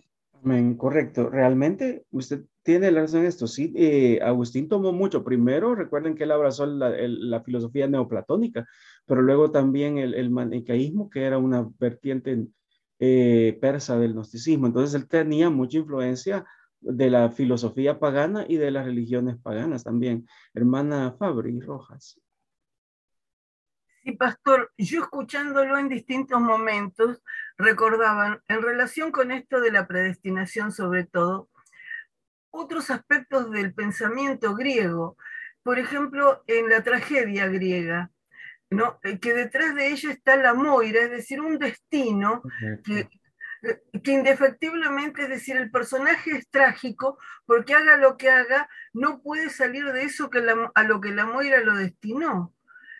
Y esto es del siglo V antes de Cristo, más o menos. Exactamente. O sea, mucho de ese pensamiento griego estaba presente evidentemente en esto. Correcto. Eh, bueno, ya que lo menciona, quizás la obra que más se me viene a la mente es Edipo Rey, ¿verdad? Cómo a él se le lanza la profecía de que él va a matar a su padre y se va a casar con su madre.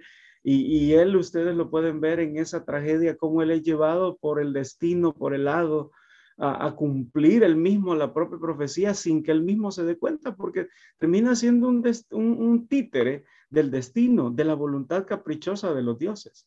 Entonces, realmente las raíces de todo esto no están en la Biblia. El Dios de la Biblia nunca se presenta como un Dios fatalista. Es en el paganismo que nosotros encontramos esas creencias. Y hoy apenas hemos tocado el maniqueísmo o el neoplatonismo, pero ¿qué tal si profundizamos en los cultos de misterio? de la antigua Grecia. Podríamos encontrar esos conceptos todavía más marcados o, en, muchas otras religiones paganas. Esto definitivamente lo podemos encontrar, el fatalismo que luego Agustín retomó. Eh, no sé si alguien más tiene algún otro comentario. Ah, veo acá uno en el, en el, en el WhatsApp, perdón, en el, chat, dice que, eh, vamos a ver, lo muevo un poquito qué doctrinas podríamos encontrar entre los hermanos reformados y los pentecostales para considerar que somos hermanos o es que los reformados son herejes. Bueno, yo no los llamaría herejes. Creo que, no sé, todavía no me atrevo a tanto. Eh, el punto es que creo que tienen doctrinas que han malinterpretado o que han distorsionado doctrinas de la Biblia leyéndolas con un lente equivocado. Pero bueno, recuerden que eh, esto no es, eh, incluso la soteriología no es una, no es una doctrina primaria.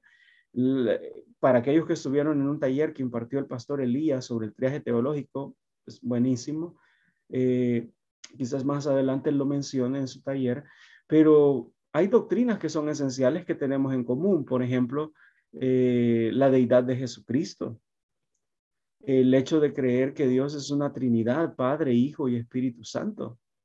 El, el creer en la segunda venida de Cristo, independientemente de que usted sea pretribulacionista, postribulacionista, tribulacionista lo que usted quiera hacer, pero todos tenemos en común que creemos que Cristo va a regresar.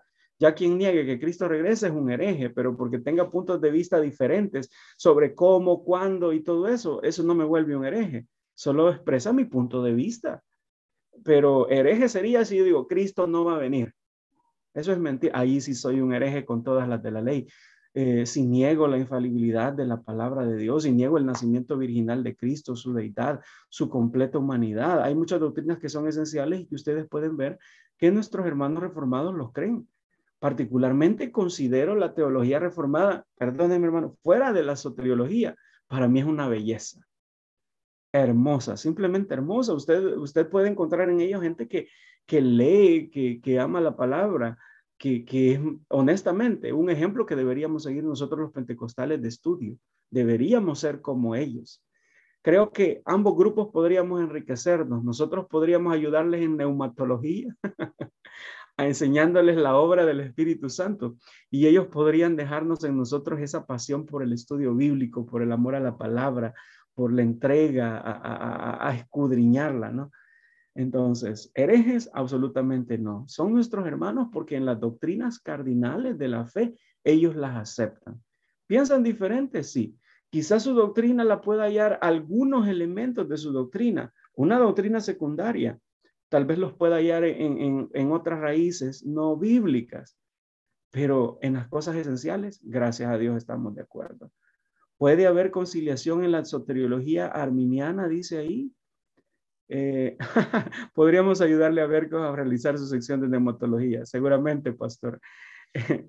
Eh, ¿Puede haber reconciliación?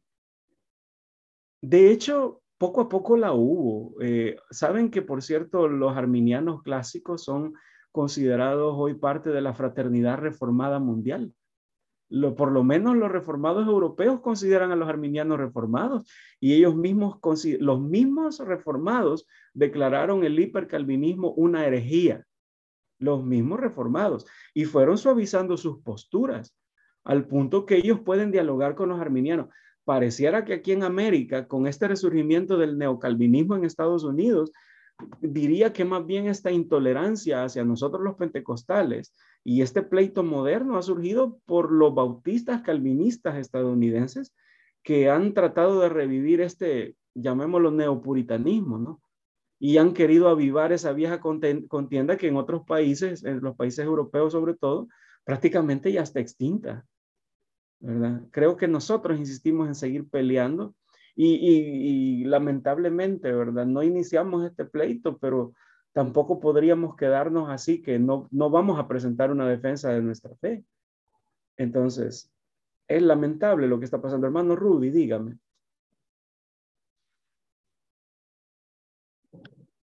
Eh, hermano, perdón, creo que no fui yo el primero que levantó la mano, pero sí, pero sí tengo pregunta. Solo quisiera, creo que fue la hermana Jenny Flores o el hermano Iván quienes levantaron la mano antes que yo, entonces solo quisiera respetar el orden. O que, bueno, hermana Jenny, yo no veo que va bajo la mano, no la tenía así. Estoy mal de la garganta, no puedo Ah, ok, ok. Vaya. Bueno, entonces hable usted, luego le damos el tiempo al hermano Iván. Él también ah. ya participó una vez. Ajá. muchas, muchas gracias. Em, eh, la verdad es que me ha, sido muy, muy reveladora para mí esta exposición, ¿verdad? En cuanto a, en cuanto a ver realmente cuáles son las raíces de, del calvinismo. Y mm, solo tengo, tengo, tengo un par de inquietudes, ¿verdad? Digamos, en, un comentario que usted hizo eh, antes de esta última parte, en la cual decía que la, el arminianismo es la corriente de mayor, mm, em, ¿cómo decirlo? La más conocida o la más, ¿cómo se llama? En el evangelicalismo, ¿verdad? O la que tiene mayor representación en el evangelicalismo. La corriente dominante. Pero no sé qué tan, ¿Qué tan objetivo o qué tan prudente es decir eso en, el entendido de que si estamos hablando de que eso, eh, ahí entramos, digamos que la mayoría de, los pentecostales o todos los pentecostales, cuando que pues hemos, hemos hablado que eh, la iglesia pentecostal ha despreciado históricamente la formación teológica y el hecho de muchas, muchos de, de, los, ¿cómo se llama? De los pentecostales, por lo menos que yo conozco, y yo mismo hasta hace no mucho tiempo desconocía siquiera que era el, arminianismo y el calvinismo, y no nos interesa. Entonces, utilizar eso como un argumento, pues, eh, que de alguna manera, tal vez no tanto porque no esté de acuerdo, sino que a la hora de presentar una defensa, que sea prudente hacerlo. Ajá. Es solo eso, una inquietud. Y la otra es, eh, yo he escuchado en, en, algunos, algunos hermanos, ¿verdad? De, de eh, ahorita solo se me viene a la mente el hermano Luis Jovel, que estuvo en el, en el taller, en el seminario anterior. Él ha hecho en algunas exposiciones, eh, y, yo, y, yo, sé que tal vez tendría que preguntarse otra vez al hermano, al hermano Luis, pero no sé si te comparte esta opinión que él da. De que los padres de la iglesia no son una muy buena, una, muy buena fuente para, para sostener argumentos en el entendido de que, según él, hay, hay diferentes posiciones, ¿verdad? Eh, y generalmente quienes quieren, ah, por ejemplo, quienes defienden el calvinismo tienen sus padres de la iglesia que, que están a favor de ellos y los, y los que defienden el herminianismo por otro lado también. Yo honestamente no los he leído, eh, es una pregunta que le hago para saber cuál es su opinión en este caso Y si es así, no más bien eso simplemente demuestra que ha sido una discusión histórica más que realmente pueda, pueda ser una fuente confiable la opinión de los padres de la iglesia. Y sobre todo a mí me impresiona mucho la historia de Agustín, ¿verdad? O sea, que él mismo, él mismo divagó por, por, ¿cómo se llama? Quizás en este caso él particularmente por el pasado que tenía, pero que de alguna manera eh, pueda ser razonable utilizar argumentos de los padres de la iglesia. A mí sobre todo me, me, gustó mucho la última parte de la exposición en donde se, digamos, se, se rastrean como que las raíces del calvinismo, del calvinismo eh, con el gnosticismo y el maniqueísmo y es algo que me, ha interesado mucho poder leer al respecto de eso. ¿verdad? Eh, sin necesidad de recurrir a los padres de la iglesia. Gracias, hermano. correcto. Ahora, con respecto a esto, eh, concuerdo con el hermano Luis Bobel en el hecho de que sería absurdo que nosotros basáramos nuestra doctrina solo en lo que dicen los padres de la iglesia.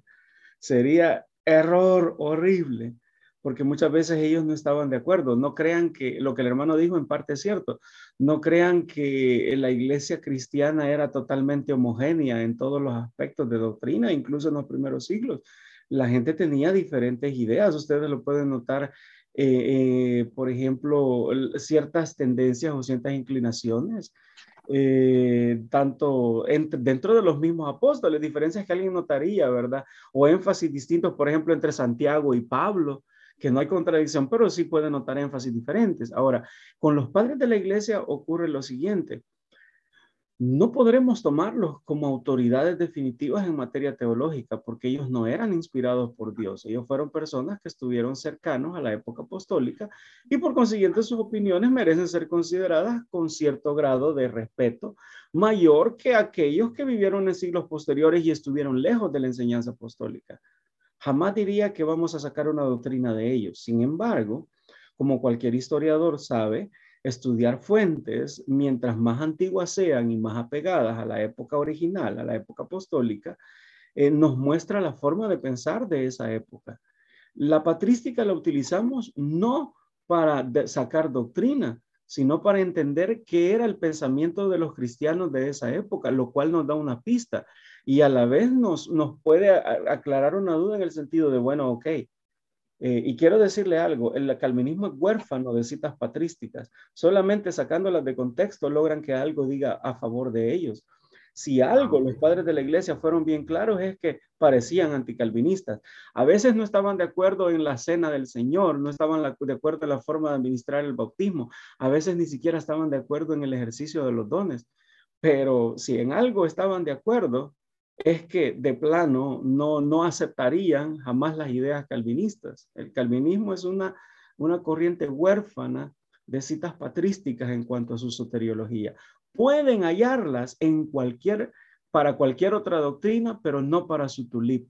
Podrían hallar citas patrísticas y, en esto tal vez para ellos puedan decir, sí, podemos usar la patrística. Pues sí, pero para defender la deidad de Cristo, la virginidad de María o para defender cualquier otro tipo de cosa, pero no para defender el tulip, que es el punto en cuestión acá. Oh, excelente. Eh, y, y, fíjese que de hecho Jacobo Arminio, y lo señala también nuestro hermano Elías muy, muy, muy bien acá, que Arminio llegó a su comprensión de lo que hoy es el calvi, de lo que hoy es el arminianismo estudiando precisamente. Él, él lo que quiso hacer esto, él quiso hallar citas en la patrística que apoyaran a Juan Calvino y que apoyaran el calvinismo porque estaba haciendo, está, habían discusiones sobre esto. Y, y, él dijo, voy a ir a la patrística para encontrar allí una defensa de nuestro punto de vista. Y lo que Arminio encontró al estudiar la patrística es que enseñaba todo lo contrario que el famoso tulip. Y él dijo, ok, entonces yo iba a defender esto y me topé con que es todo lo contrario. Y fue ahí que él empezó a desarrollar su teología. Lo que hoy llamamos arminianismo, usted puede llamarle a los hermanos que no les gusta ponerse etiquetas, ¿verdad? Aquí lo que importa es si las ideas que sostiene un sistema están apoyadas en la Biblia. Yo le pregunto, ¿el hombre es un ser eh, muerto en delitos y pecados? Sí, ¿verdad? El hombre, eh, Dios nos elige, Dios ha elegido solo algunos y odia al resto de la humanidad. No, no lo ha hecho. Decir. ¿Cristo murió por todos o solo por algunos? Por todos. La Biblia dice por todos. Habla la Biblia que la salvación puede perderse por apostasía, que el hombre puede caer de la gracia o perder la salvación. Sí, Entonces, usted, usted le llámele como quiera, pero si se fija, son los puntos del arminianismo. O sea, aquí no importa el nombre que usted le quiera poner. Entonces usted llega a la conclusión, bueno, no le voy a llamar ni tulip, ni le voy a llamar facts, los cinco pero es lo que la Biblia dice. Entonces, ¿a qué conclusión yo puedo llegar? ¿Verdad? Que, que hay algo que está mal en el calvinismo y que en la patrística, la patrística es lo peor que puede buscar un calvinista. Lo va, en este punto soteriológico, la patrística lo va a despedazar, honestamente. Excelente, muchas gracias. Gracias. Muy bien. Eh, hermano Iván. Amén. Pastor, es breve. Eh, en vista de que estamos hablando de reconciliación y de amor, que somos hermanos por los puntos doctrinales, a mí me viene a la mente ahorita, yo soy premillenarista histórico y dispensacionalista, ¿no? Pero lo que quiero preguntarle, tenemos un caso con los solo Jesús, porque no hemos tocado a Arrio para nada, pues, y yo sé que Arrio eh, eh, pero en el tema de los solos Jesús, hay unos solos Jesús que son los brahmistas y hay otro grupo que se desprendieron del pensamiento de Branham, pero igualito son solo Jesús en la unicidad en ese asunto. Nosotros tampoco deberíamos entonces pensar que ellos son herejes. O sea, también entrarían, al igual que los calvinianos, eh, dentro de nuestros hermanos, a, a pesar de las diferencias. Solamente eso. Ok. Mire que de verdad eso es un tema bien polémico porque creo que por cuestiones más emocionales que teológicas no nos gusta clasificarlos como herejes, ¿no? Claro, ¿verdad? Si nos vamos a la, negación de la Trinidad, eh, si negar la Trinidad, la Trinidad es una doctrina esencial. Si yo niego la Trinidad, soy hereje. Así definitivamente. Y la pregunta sería, ¿lo solo Jesús niegan la Trinidad? Entonces yo creo que ahí nos respondemos sin, sin a nosotros mismos, ¿verdad? Ya sea que nos duela, porque si hablan en lenguas igual que nosotros, se llaman pentecostales y nos da pena identificarlos así. nadie quiere hablar más del primo, ¿verdad? Ni de la hermana, ni del pariente. Somos, o sea, parte de la familia pentecostal y de esos, que, de esos parientes que nos dan pena, pero son parientes. Y decimos nosotros... Y es en donde yo quería llegar entonces. Para mí el tulip es lo voy a decir con, con entera libertad, pues. Para mí el tulip es aberrante. Aberrante, aberrante, aberrante. Yo lo considero mucho más aberrante que la negación de la Trinidad, aunque yo soy trinitario 100%. Pero, por ejemplo, este, eh, por eso se lo decía hace rato, pues, congraciarme yo entonces con el calvinismo, ¿verdad? Porque inclusive el, el, tema donde lo, lo, he escuchado hablar nunca, yo a Arrio lo tengo al lado de Pelagio, bien lejos del tema, pero sí hemos conocido al solo Jesús y ellos tienen cosas tremendas, pero, pero sí, ¿por qué entonces es la diferencia? Es como le quiero dejar una aclaratoria que le hice en estos días. Si un hermano decía que no se podía interpretar, usar los libros poéticos para interpretar, mientras que nosotros sabemos que en los salmos hay profecía de Jesús eh, que, que, están ampliamente inspiradas por Dios suficientes y, y en todos los libros, entonces, estos serían los temas que yo creo que se quedarían para el conversatorio, pues, porque requieren como un poquito de dedicación. Gracias, pastor. excelente. De hecho, este, mire, yo creo que van a salir enriquecidos. Quiero decirle al hermano que va a dar el conversatorio. Él no solamente es un teólogo reformado, yo lo admiro por su dedicación y por su... el hermano sabe bastante. Él es presbiteriano, pero podría decirse que, eh, curiosamente, a pesar de que él es calvinista y yo soy eh, arminiano, él es prácticamente mi mejor amigo y, yo jamás me atrevería a llamarlo hereje porque eh, coincidimos en las cosas esenciales, ¿verdad? Y, o sea, sí, no podría poner la soteriología al mismo nivel que el trinitarismo, pero, pero bien. Ahora, hay algo que se me olvidó decirle al hermano Rudy, por, por cierto este, cuando él, con lo que yo dije de que éramos la corriente mayoritaria, no lo utilicé como argumento, solo lo presenté como hecho, solo lo estaba pensando en sentido numérico. Si sumamos todos los pentecostales, los metodistas, nazarenos y bautistas generales y todos aquellos que defienden un arminianismo, somos más que los que defienden el tulip. Eh, hablando de números, eso no es un argumento válido. Mire, como somos mayoría, somos los que tenemos la razón. No es eso, ¿no? Solo estoy diciendo que numéricamente el arminianismo supera al calvinismo. Incluso si usted habla con luteranos que no se definirían como arminianos, ellos rechazarían la doble predestinación, rechazarían la perseverancia final de los santos. Hay muchas doctrinas que a ellos les parecen aberrantes. La misma iglesia ortodoxa griega, que es del otro bloque del cristianismo, muy seguramente hallaría más identidad en el arminianismo que en el calvinismo, por seguro, porque lo declararon herejía. ¿Y qué decir de la iglesia católica? A pesar de que Agustín fue eh, un santo de la iglesia católica y lo veneran como padre de la iglesia, lo cierto es que en la práctica el catolicismo no practicaría jamás algo parecido al calvinismo, a pesar de que Agustín lo haya enseñado, sino que las ideas de Molina, de donde también Arminio tomó ciertas ideas, tienen mayor peso dentro del catolicismo. Así que hablando del bloque, ¿no? lo cual lo demuestra en cierta medida, que, pues, es la corriente numéricamente mayoritaria, pero sí, ese no es un argumento para defenderlo. Y lo que dijo el hermano Iván con respecto a que lo hallaba aberrante, el rey Santiago, el King James, el mismo de la Biblia en inglés, pero esa Biblia clásica, él dijo, ¿verdad? Cuando le, después del sínodo de Dort, él había enviado representantes a esto. Cuando estos representantes llegaron a Inglaterra para decirle las determinaciones del sínodo de Dort, él dijo que jamás pudo haberse inventado en el infierno una doctrina más aberrante y destructora de almas como esta, los cánones de Dort, el tulip, porque dijo que es una doctrina destructora de almas, dijo que, que había sido parida en el mismo infierno para destruir las almas de los hombres. Él tenía un concepto bien duro, ¿verdad? Y él no era arminiano, por cierto, ¿no? Eran representantes de la iglesia anglicana que tiene su propia rama eh, calvinista y también corrientes reformadas dentro de ella. Así que es un poco eh, problemático. No sé si alguien más tiene algo que agregar. Dígame, hermana.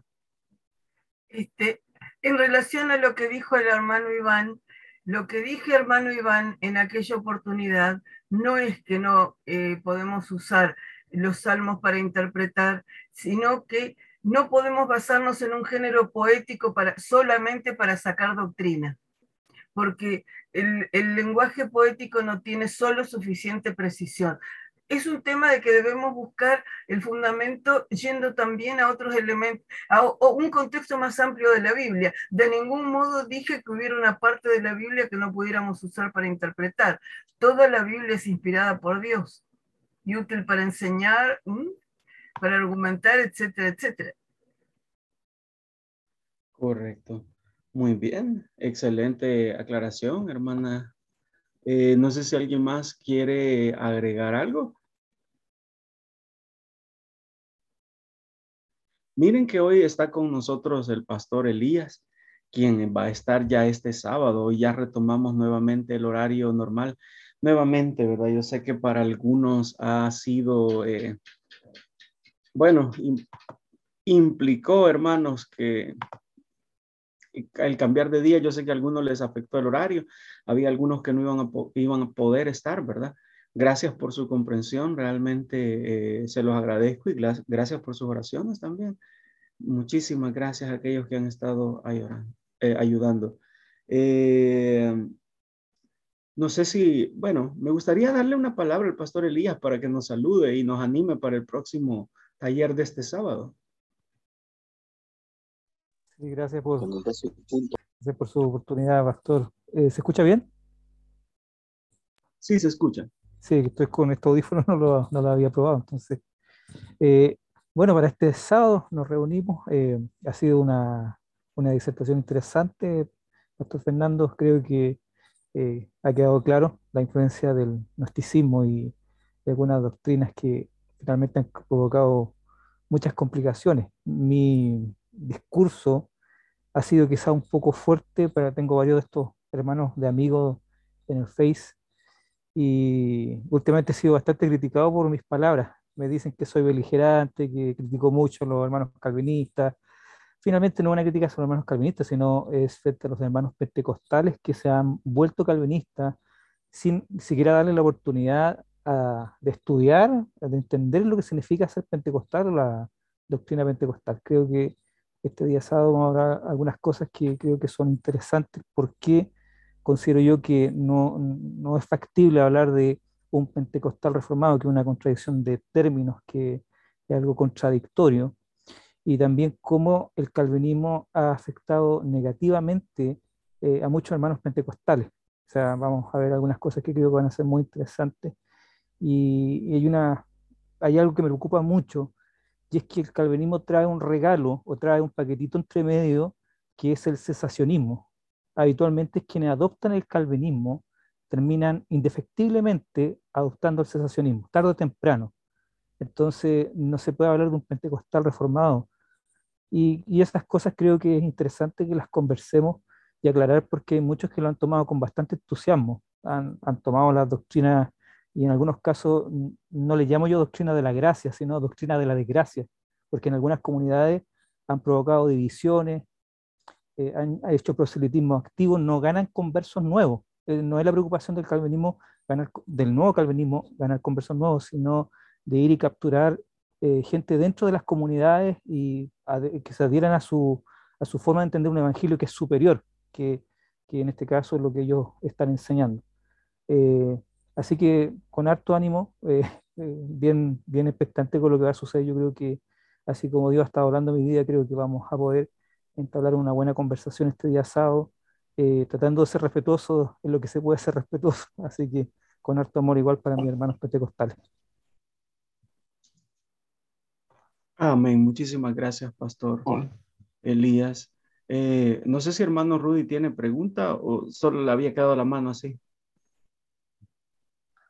No, sí, eh, gracias, hermano. Ok. Eh, tengo una pregunta. Ahorita lo que mencionaba eh, el pastor Elías, era una inquietud que tenía de, hace tiempo que he escuchado este comentario, ¿verdad? Para ser sincero, en los primeros talleres en los que estuve en el seminario anterior, la primera vez que lo escuché, me, eh, no me agradó, pero digamos lo he podido ir asimilando con el, con el paso del tiempo, pero, pero me queda un poco esa, esa inquietud eh, de la acusación que se hace de la, a, la, iglesia, a, los calvinistas, digamos, ¿verdad? De que ellos se pescan en la iglesia pentecostal. Eh, muchos de las personas que se convierten de la iglesia pentecost a la iglesia pentecostal en América Latina, yo entiendo que vienen de la iglesia católica. Yo mismo vengo de la Iglesia Católica. Y, eh, por ejemplo, estadísticas, en, eh, yo, estoy, yo vivo en la ciudad de Guatemala.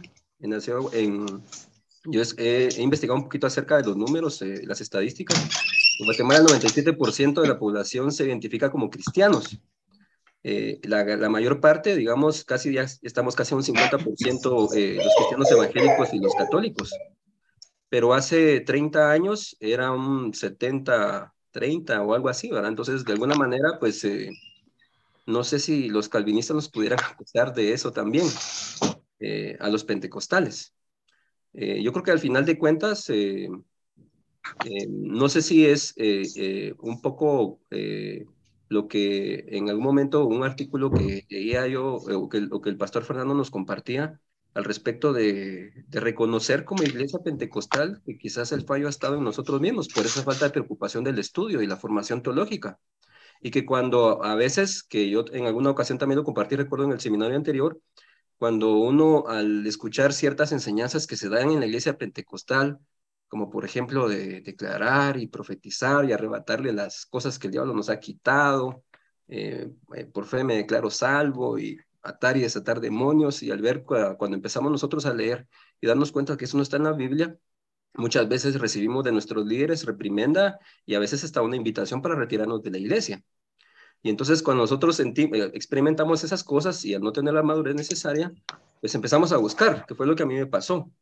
Pero si algo agradezco yo es verdaderamente el haber encontrado en esa búsqueda, aunque de alguna manera en cierto, en cierto lapso de, esa, de esa búsqueda me extravié y caí en, en las manos del calvinismo, digámoslo así, ¿verdad? Eh, pude encontrar esta otra, esta, esta otra alternativa, ¿sí? Eh, entonces, yo la verdad es que doy gracias a Dios eh, de que el Señor me haya, me haya orientado, pero probablemente, y, y, pienso yo que tal vez sería, tal vez no, no,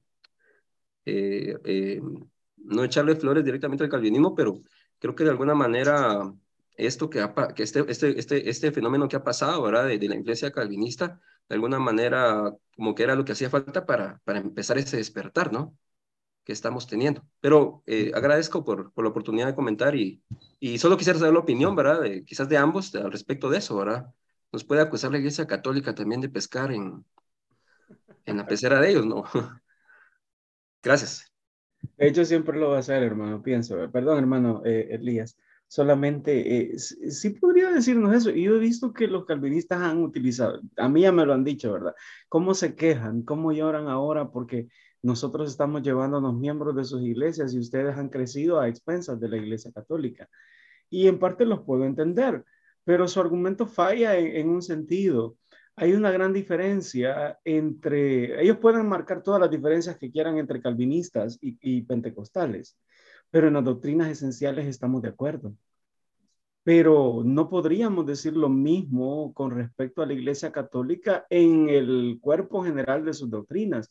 No es lo mismo, eh, no es lo mismo ser pentecostal que ser católico. Nosotros no estamos hablando de sustituir a Cristo como único mediador entre Dios y los hombres y agregar a María. No estamos diciendo que a la Biblia le agregamos la tradición de la iglesia, del magisterio de la iglesia. No estamos hablando de que eh, de tener un líder o papa infalible. No practicamos la, la, la mariolatría ni un sinfín de otras prácticas más que nosotros como pentecostales rechazamos y que a ellos convierte el catolicismo en una forma sincrética de paganismo con cristianismo antiguo. Entonces, hay una gran diferencia. Eh, en, ellos no podrían decir de nosotros que hay doctrinas que podrían comprometer nuestra salvación por creerlas y ser pentecostal. Entonces, su argumento puede al principio sonar lógico, pero es falaz en última instancia porque en la práctica, en las doctrinas esenciales, ellos y nosotros creemos lo mismo. Si nosotros estamos mal en eso, ellos también lo estarían, ¿no? Más allá de su experiencia o, falta de experiencia con el Espíritu. No sé si el hermano Elías quiere agregar algo más. No, lo, mismo, hermano, lo mismo. Lo que sí, yo dentro de lo que es el catolicismo no soy tan, tan duro. Eh, considero que dentro, dentro de católico hay hermanos esa es mi apreciación y he tenido la oportunidad de compartir con algunos y yo he visto eh, un amor sincero por Dios y, el tema de la mariología y otras doctrinas que son muy contrarias a las nuestras sin duda, pero las cosas principales, eh, he tenido la oportunidad de estudiar en universidades católicas teología eh, con ellos, entonces hay de todo, hay, así como hay evangélicos que no son cristianos. y eso creo que varios estarán de acuerdo, que hay gente que dice ser cristiano y no lo es. Pero estoy hablando de hermanos, no en sí de la, de la, iglesia como, como organización. Estoy hablando de gente que está dentro del catolicismo y creo que ahí hay gente que por lo menos considero cristiano. Referente a lo otro, eh, y el toda la razón hermano, hermano Rudy. También hay un hermano estaba comentando, hermano Santiago, por ejemplo, en relación a la poca capacitación. Pero saben que yo agradezco el comentario que igual lo vamos a mencionar la próxima semana, esta semana, disculpen, ya estamos en la semana, y es que este golpe que ha dado el, el nuevo calvinismo, ya llevamos varios años en esto, ha hecho que las bases de los jóvenes pentecostales se remuevan fuertemente y nos encontramos con una generación brillante de jóvenes teólogos. O sea, no nos llame la atención que en poco tiempo, de aquí a unos cinco años, nos encontremos con una gran cantidad de literatura proveniente de jóvenes pentecostales, claro, con su doctrina y que van a aportar de forma sistemática dentro del mundo evangélico. O sea, no nos llame la atención porque estamos hablando con gente con altas competencias que están estudiando, algunos eh, están haciendo ya grado de, maestría, otros ya con doctorado, y vamos a encontrar un equilibrio interesante entre lo que es poder y palabra, o sea, dentro de lo que es la expresión, no solamente un tema de conocimientos, además, además de demostración de poder, y eso creo que consiste en la diferencia en nuestra teología con la teología reformada, que nosotros creemos que Dios eh, a través de su Espíritu Santo se mueve de forma activa y que los dones están vigentes en este tiempo. No, para nosotros no es algo desconocido, algo que vivimos. Y el problema nuestro era tratar de eh, dar una coherencia doctrinal a lo que nosotros eh, vivíamos y practicábamos. Y creo que en este momento se está dando lo que llamamos nosotros la hermenéutica pentecostal y cómo se está trabajando en este tiempo y cómo Dios ha levantado a excelentes autores que están aportando, insisto, van a seguir... cuando volvió dijo haber algo que su padre. Ya, gracias hermano Darío. Y creo que van a seguir aportando. Eh, vamos a hablar un poco de eso el sábado igual, cómo eh, se ha ido trabajando y cómo podemos seguir aportando. Genial. ¿Y sabe qué es lo que me encanta de todo esto? Que yo, en serio, creo que por esto, solo por esto podría amar también, eh, si solamente fuera así, podría amar a mis hermanos calvinistas mucho más, porque nos han hecho mucho bien. Quizás algunos podrían señalar que nos, ay, se han llevado algunos, pero honestamente yo lo veo como una bendición así envuelta de prueba, porque nos han desafiado a formarnos teológicamente. Ahora me fascina ver cómo muchos jóvenes cuando se topan, algunos sí, son fácilmente envueltos y se van, pero otros se ven desafiados a estudiar teología, a formarse. Y en eso, este neocalvinismo ha sido una bendición porque nos ha obligado. Imagínense cómo los padres de la iglesia fueron formando la teología de la iglesia, porque iban respondiendo a los ataques que venían de diferentes lados. Este es un proceso formativo en el cual el pentecostalismo va a salir enriquecido nos va a depurar de las cosas que estamos haciendo mal. Y, si aprendemos, ¿verdad? Y nos va a ayudar a ser mejores y a desarrollar una mejor teología. Pero quiero decirles esto, el calvinismo no ha salido intacto de esta, de esta situación. Muchos calvinistas están, así como pueden decir que algunos pentecostales se han calvinizado, la verdad es que el calvinismo se ha pentecostalizado también. Algo inaudito hablar de, de calvinistas carismáticos, de calvinistas continuistas. Y obviamente esto se debe al contacto que han tenido también. Entonces, la verdad es interesante. Bien, muchísimas gracias a cada uno de ustedes por habernos acompañado. Gracias, Pastor Elías. Ha sido una bendición tenerlo acá y van a tener una bendición mayor de, de estar con él. Mis respetos para el Pastor Elías, una persona a quien admiro. Me encanta eh, eh, ese comentario siempre, eh, como decimos acá, filoso, ¿verdad? para, para decir las cosas. Me encanta. Eh, les invito a, conectarse este próximo sábado, ya estamos a unos días. Gracias a cada uno de ustedes por, por, por estar acá. Por ahora llegamos hasta acá, que solamente vamos a terminar con una oración. Y le voy a pedir, hermana Olivia, que nos despida con una oración, por favor, ya que la veo por ahí.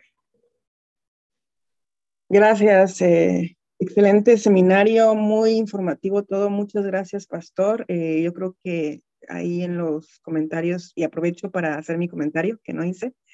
Eh, ahí en los comentarios de los hermanos estaban diciendo que sí, que efectivamente el pentecostalismo eh, pues viene de, de, pastores que en muchas ocasiones no tienen estudios teológicos y no tienen cómo contestar a las nuevas generaciones que vienen ya de pentecostales académicos, ya de pentecostales de, que están saliendo de las universidades, eh, no tienen, o, o, o incluso de creyentes que están llegando a las iglesias pentecostales sabiendo de cristianismo, ¿no? Em, pero creo que la iglesia pentecostal está creciendo, se está desarrollando bien una nueva generación de teólogos. Yo tengo esa, esa esperanza de que, como usted decía, Pastor Fernando, sus escritos en Facebook, la iglesia pentecostal se está reformando y se está viendo. Y, y esa es nuestra esperanza. ¿No? Yo em, abrazo mi fe pentecostal, eh, no me he dejado llevar por las corrientes calvinistas, intelectuales, eh, soy, tengo una convicción eh, bien fundamentada en mi fe, pero creo que la iglesia pentecostal tiene que, en, en toda Latinoamérica y, en Europa, tiene que empezar a, a, tomar el estudio seriamente. No solamente es ayunar, no solamente es eh, vivir orando todo el tiempo, también es vivir estudiando todo el tiempo. Ayunar, orar y estudiar todo el tiempo. Bueno, entonces los despido. Señor, gracias por esta, esta excelente serie de conferencias que está dando eh, Pensamiento Pentecostal Arminiano, una página, Señor, que, que tú has levantado, Padre, como estandarte en toda Latinoamérica para educar a muchos de tus hijos, Padre, a, la denominación pentecostal, fuera y dentro de las asambleas de Dios. Te doy gracias por el pastor Fernando, Señor. Eh, te doy gracias, Padre, porque sé que lo has levantado, Señor, como a él y a su equipo y seguirás levantando a, su equipo para educar, Señor, a las iglesias. Eh, te pido que lo sigas bendiciendo, que lo sigas eh, llevando adelante, Padre, que puedan seguir educando a, todos nosotros, Señor, y, y, los estás levantando como líderes, Padre, como líderes intelectuales del, de, la denominación pentecostal y, y pues nada, Señor, gracias, gracias por estas conferencias que son tan edificantes para cada uno de nosotros. Aprendemos muchísimo. Eres tú el que nos está llevando, Señor, a otro nivel de enseñanza, a otro nivel espiritual, a otro nivel de... Em, de desarrollar, Padre, nuestro conocimiento respecto de ti.